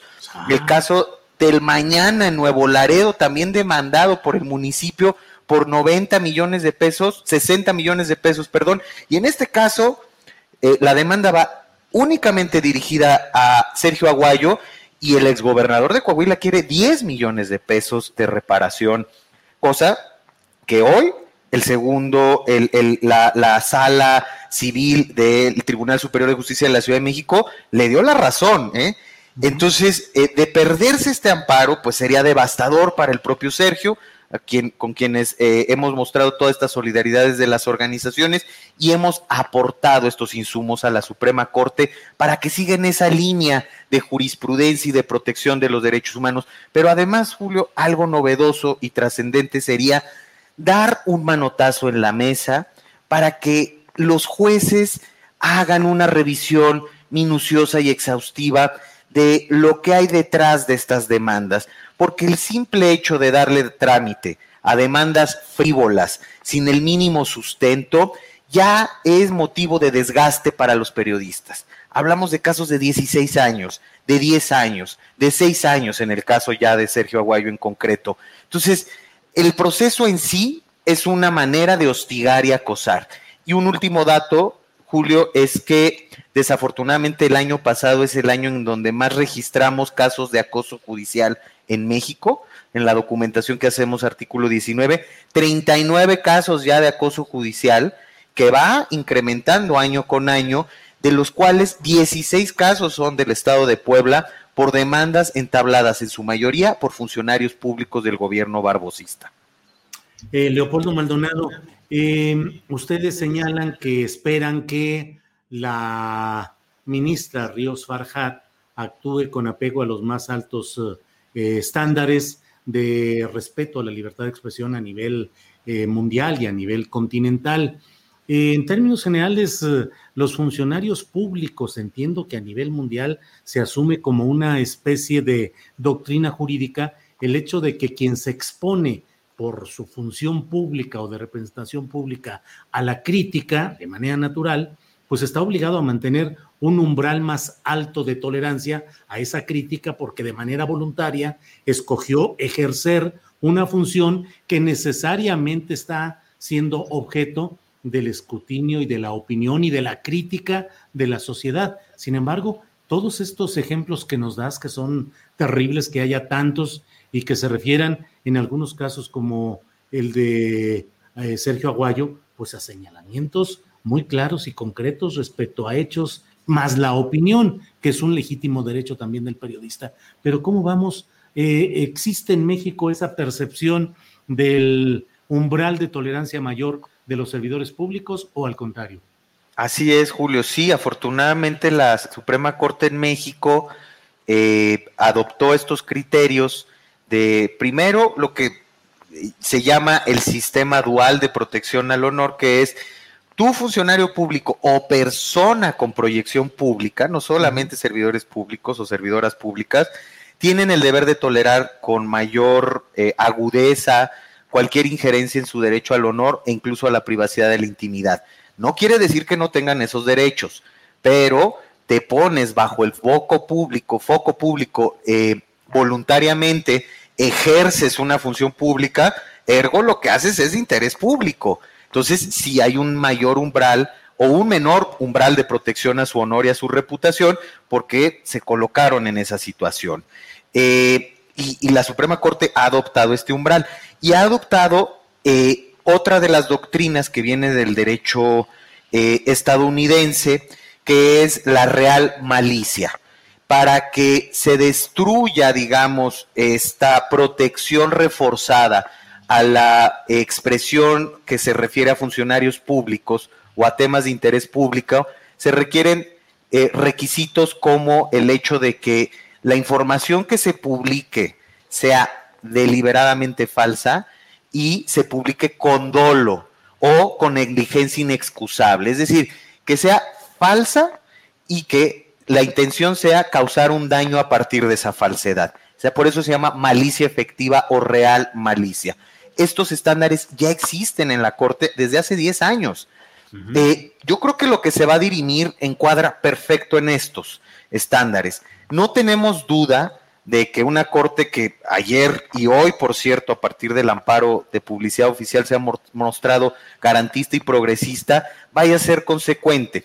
Pero aprovechando que estamos en la undécima época, como le llaman ahora, a partir de la nueva, eh, de la reforma al Poder Judicial, eh, se puede establecer un precedente importante para los juzgadoras, los juzgadores y juzgadoras, en el hecho de que no admitan demandas notoriamente frívolas.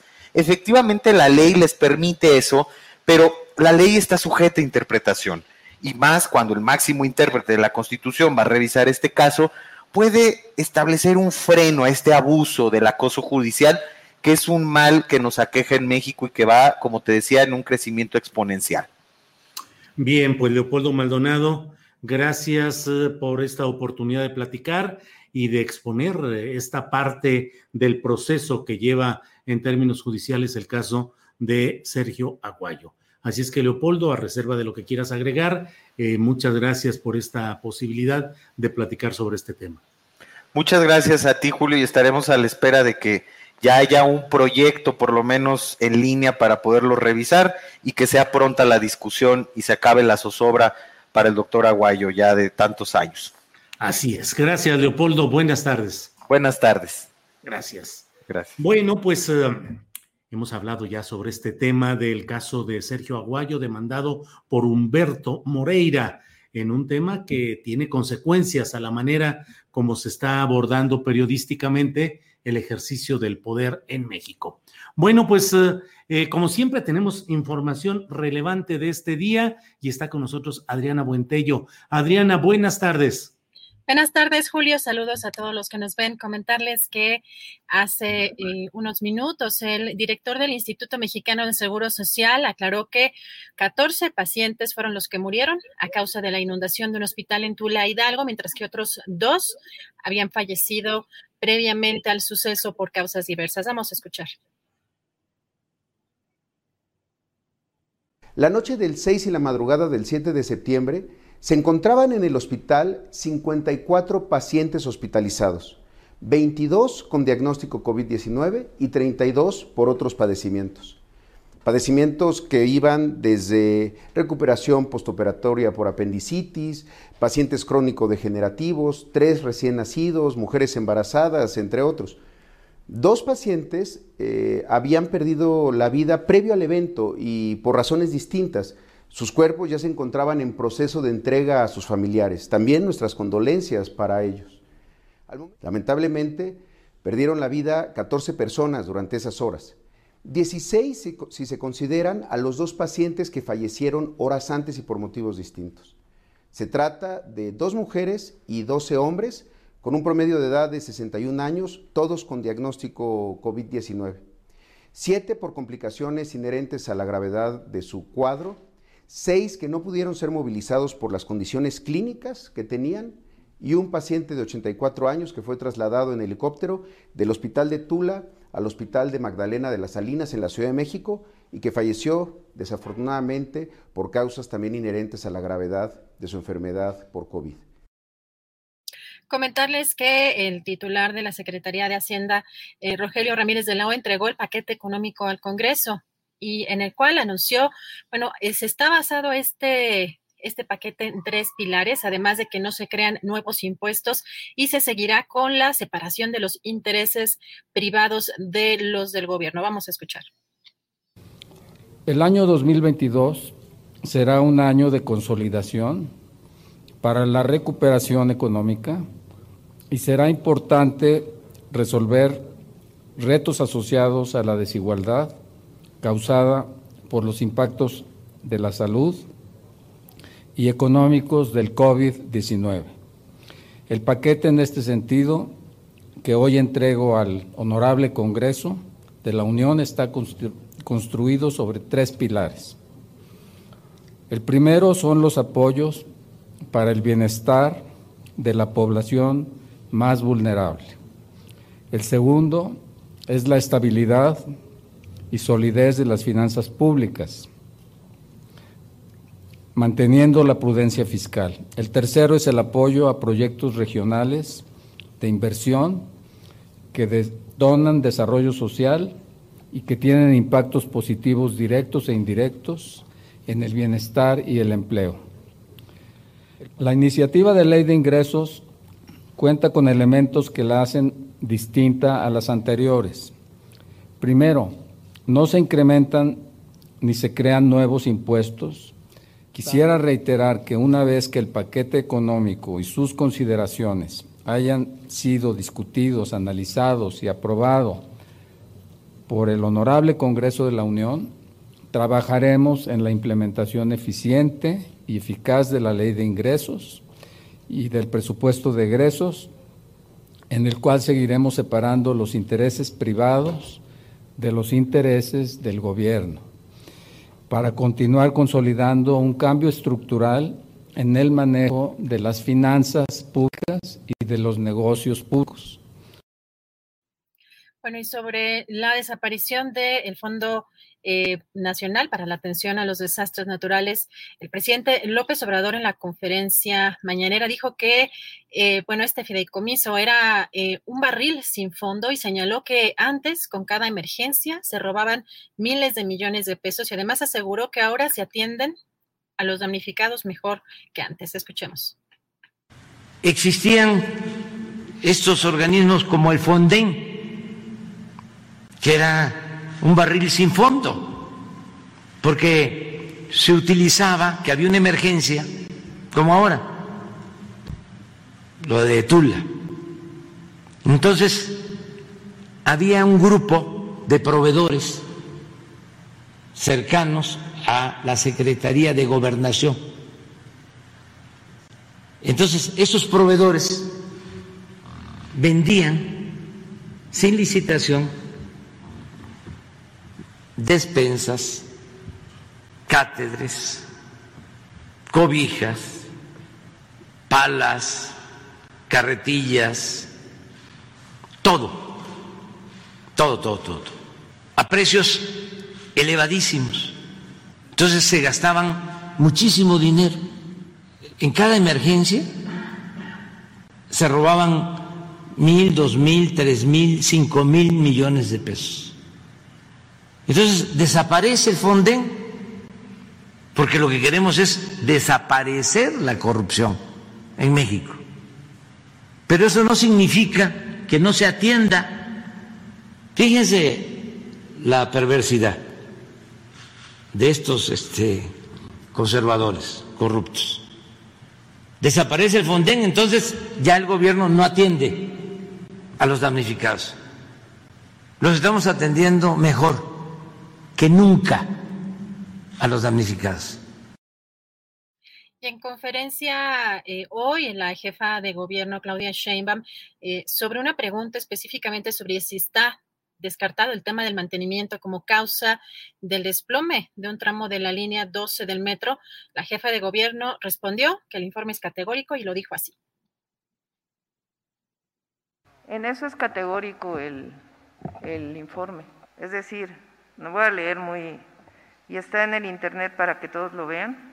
Los resultados de los análisis indicaron que el colapso ocurrió como resultado del pandeo de las vigas norte y sur, facilitada por la falta de pernos funcionales en una longitud significativa, lo que causó que parte del tramo elevado perdiera su estructura compuesta. Lo vuelvo a repetir. Los resultados de los análisis indicaron que el colapso ocurrió como resultado del pandeo de las vigas norte y sur, facilitada por la falta de pernos funcionales en una longitud significativa, lo que causó que parte del tramo elevado perdiera su estructura compuesta. Lo leo nuevamente. Los resultados de los análisis indicaron que el colapso ocurrió como resultado del pandeo de las vigas norte y sur, facilitada por la falta de pernos funcionales en una longitud significativa, lo que causó que parte del tramo elevado perdiera su estructura compuesta. Y también en la conferencia mañanera el presidente Andrés Manuel López Obrador dijo que ojalá venga más el líder del partido de ultraderecha Vox, Santiago eh, Abascal, para que siga hablando de lo que otros callan, dijo porque consideró que los que se dicen moderados son más hipócritas, ya que en época de transformación solo hay dos bandos, conservadores y liberales. Escuchemos.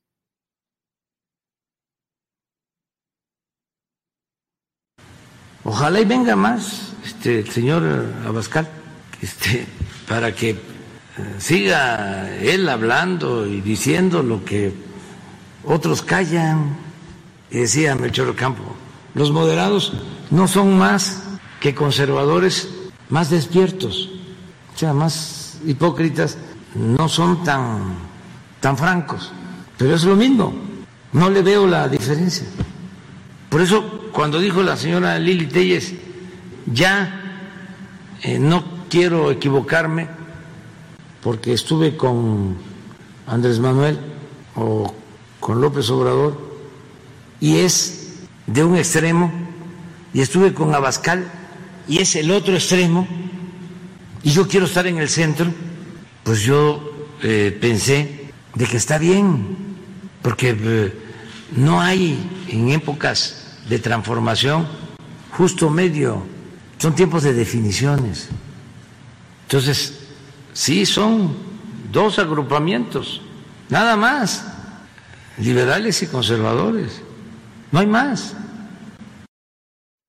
Y otro de los temas interesantes para analizar precisamente fue el tema de la reunión que tuvo el presidente con el titular de la Fiscalía General de la República y con el que se iba a dar eh, con el presidente de la Suprema Corte de Justicia de la Nación. El presidente López Obrador dijo que el objetivo de estas reuniones será informarle que los asuntos em, políticos del Ejecutivo los va a coordinar de ahora en adelante el secretario de Gobernación, Adán Augusto López, para liberarlo a él eso dijo, porque necesita más tiempo para consolidar la obra de transformación. Escuchemos. La reunión con el fiscal y la reunión de ayer que al final no se este, concretó con el presidente de la Corte es para eh, informarles que los asuntos políticos del gobierno, del Ejecutivo, los coordina el secretario de Gobernación, Adán Augusto López Hernández. Necesitaba en esta nueva etapa un apoyo de alguien que me auxiliara en todo lo relacionado con cuestiones políticas Dije políticas, no politiqueras, es decir, la relación con los gobiernos de los estados, la relación con el poder legislativo, la relación con la fiscalía que es autónoma, la relación con el Poder Judicial, también todo lo relacionado con iniciativas de ley, la defensa del gobierno cuando están de por medio amparos, denuncias. Entonces, todo eso le corresponde al secretario de Gobernación. Y eso me libera porque yo también tenía que hacer eso. Y ahora, en este tramo, en esta nueva etapa, pues necesito más tiempo para consolidar la obra de transformación, para consumar la transformación. Bueno, Julio, y además eh, les comento que hace unos minutos ya anunció el canciller Marcelo Ebrard que se encuentra ya en Washington para el diálogo económico de alto nivel. Eh, pues estaremos dando información también al respecto en el portal. Gracias, Adriana Buentello. Gracias por todo este resumen informativo que nos permite estar al tanto de las noticias más relevantes de este día. Y bueno, Adriana, pues todo muy movido y estamos aquí muy formales dando la información y las mesas y las entrevistas, pero anoche pues estuvo complicado allá en México. ¿Cómo te fue, Adriana, con todo este tema del temblor y de todo lo que sucedió? Pues no pasó el susto afortunadamente, pero pues sí, es este, sobre todo un septiembre, como ya se dice por ahí en las redes sociales, y, y sí, uno duerme de pronto los primeros días después de, una situación así como muy, eh, eh, pues sí, como que tarda uno ya en dormir, ¿no? ya uno con los tenis puestos, es, es este, de pronto sí, eh, una paranoia, sobre todo con la alarma, a muchos nos impacta todavía el, el ruido, el sonido de, la, de la alerta sísmica. ¿Funcionó en la esquina de tu casa bien la alarma? Sí, sí, sonó bien. Sí, afortunadamente sí, ya alcancé a salir con todo y el Alvin, este, pero ah. inmediatamente se fue la luz. Entonces tardó, muchísimas horas en, regresar, eso sí complicó mucho y, todavía hay un tema aquí de, del gas que no resolvemos. Decía yo, no hay una fuga y de pronto los relajos que se hacen en, esta, en estos casos sí, Adriana, yo vi eh, algunas piezas que colocaron en las redes sociales de videos en los cuales, pues los colores del cielo, que hay una explicación científica, de acuerdo, pero pues no deja de ser impactante el ver el cielo de la Ciudad de México cuando se va la energía eléctrica, que quedan a oscuras, en fin, pues cosas complicadas, eh, de las cuales afortunadamente pues solo está el susto, pero bueno, pues Adriana, este, y luego vi que dijiste, ya me voy a ir de la Ciudad de México unos días en lo que pasa todo esto y te sobraron invitaciones a visitar diferentes partes del, del país, ¿no? Pues sí, la verdad es que es un poco como el cotorreo después del susto, uno, sobre todo, pues cuando este, eh, tienes, digamos, este, una pues, situación de mucho estrés, pues uno busca aligerarse un poco con algo de humor o estar en contacto, en comunicación con alguien. De pronto hay gente que se lo tomaba muy a pecho este, por ahí alguien que me empezó a decir, este, que si yo era muy, este, centralista, que si yo soy, que soy de las que pensaban que solo aquí en la Ciudad de México temblaba, o de, este, gente un poco amargada, yo digo de pronto, pero sí, nos hicimos, creo que acompañé algunos en, en Twitter, sobre todo porque no tenía luz, o sea, el único internet que tenía era el del celular, no podía leer, no podía avanzar en la escaleta, no podía avanzar, entonces, pues, pues uno se entretiene un poco y la verdad es que es bonito recibir mensajes, este, de solidaridad, de apoyo, apoyo, de, invitaciones, eh, porque habla también que hay una parte de la discusión en redes sociales que no está tan intoxicada. Pues eh, Adriana, pues a seguir adelante y gracias por tu trabajo, gracias por tu profesionalismo, que a pesar pues de estas circunstancias difíciles pudiste avanzar en la organización y producción de este programa. Así es que muchas gracias, Adriana. Gracias a quienes nos escuchan. Gracias a la tripulación astillero en general. Y bueno, pues Adriana, como siempre decimos, a seguirle para preparar el programa de mañana. Gracias. Gracias, gracias, Julio. Buenas tardes. Para que te enteres del próximo noticiero, suscríbete y dale follow en Apple, Spotify, Amazon Music, Google o donde sea que escuches podcast te invitamos a visitar nuestra página julioastillero.com.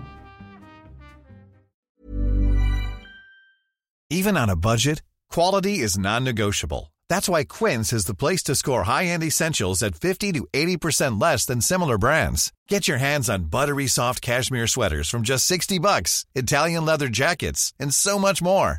And the best part about Quince, they exclusively partner with factories committed to safe, ethical, and responsible manufacturing. Elevate your style without the elevated price tag with Quince. Go to quince.com slash upgrade for free shipping and 365-day returns.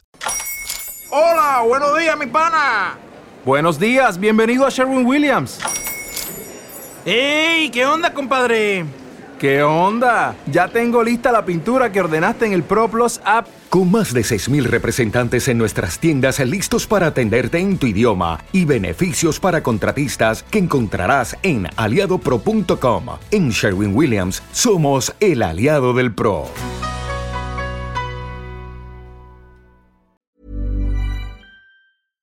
Para que te enteres del próximo noticiero, suscríbete y dale follow en Apple, Spotify, Amazon Music, Google o donde sea que escuches podcast. Te invitamos a visitar nuestra página julioastillero.com.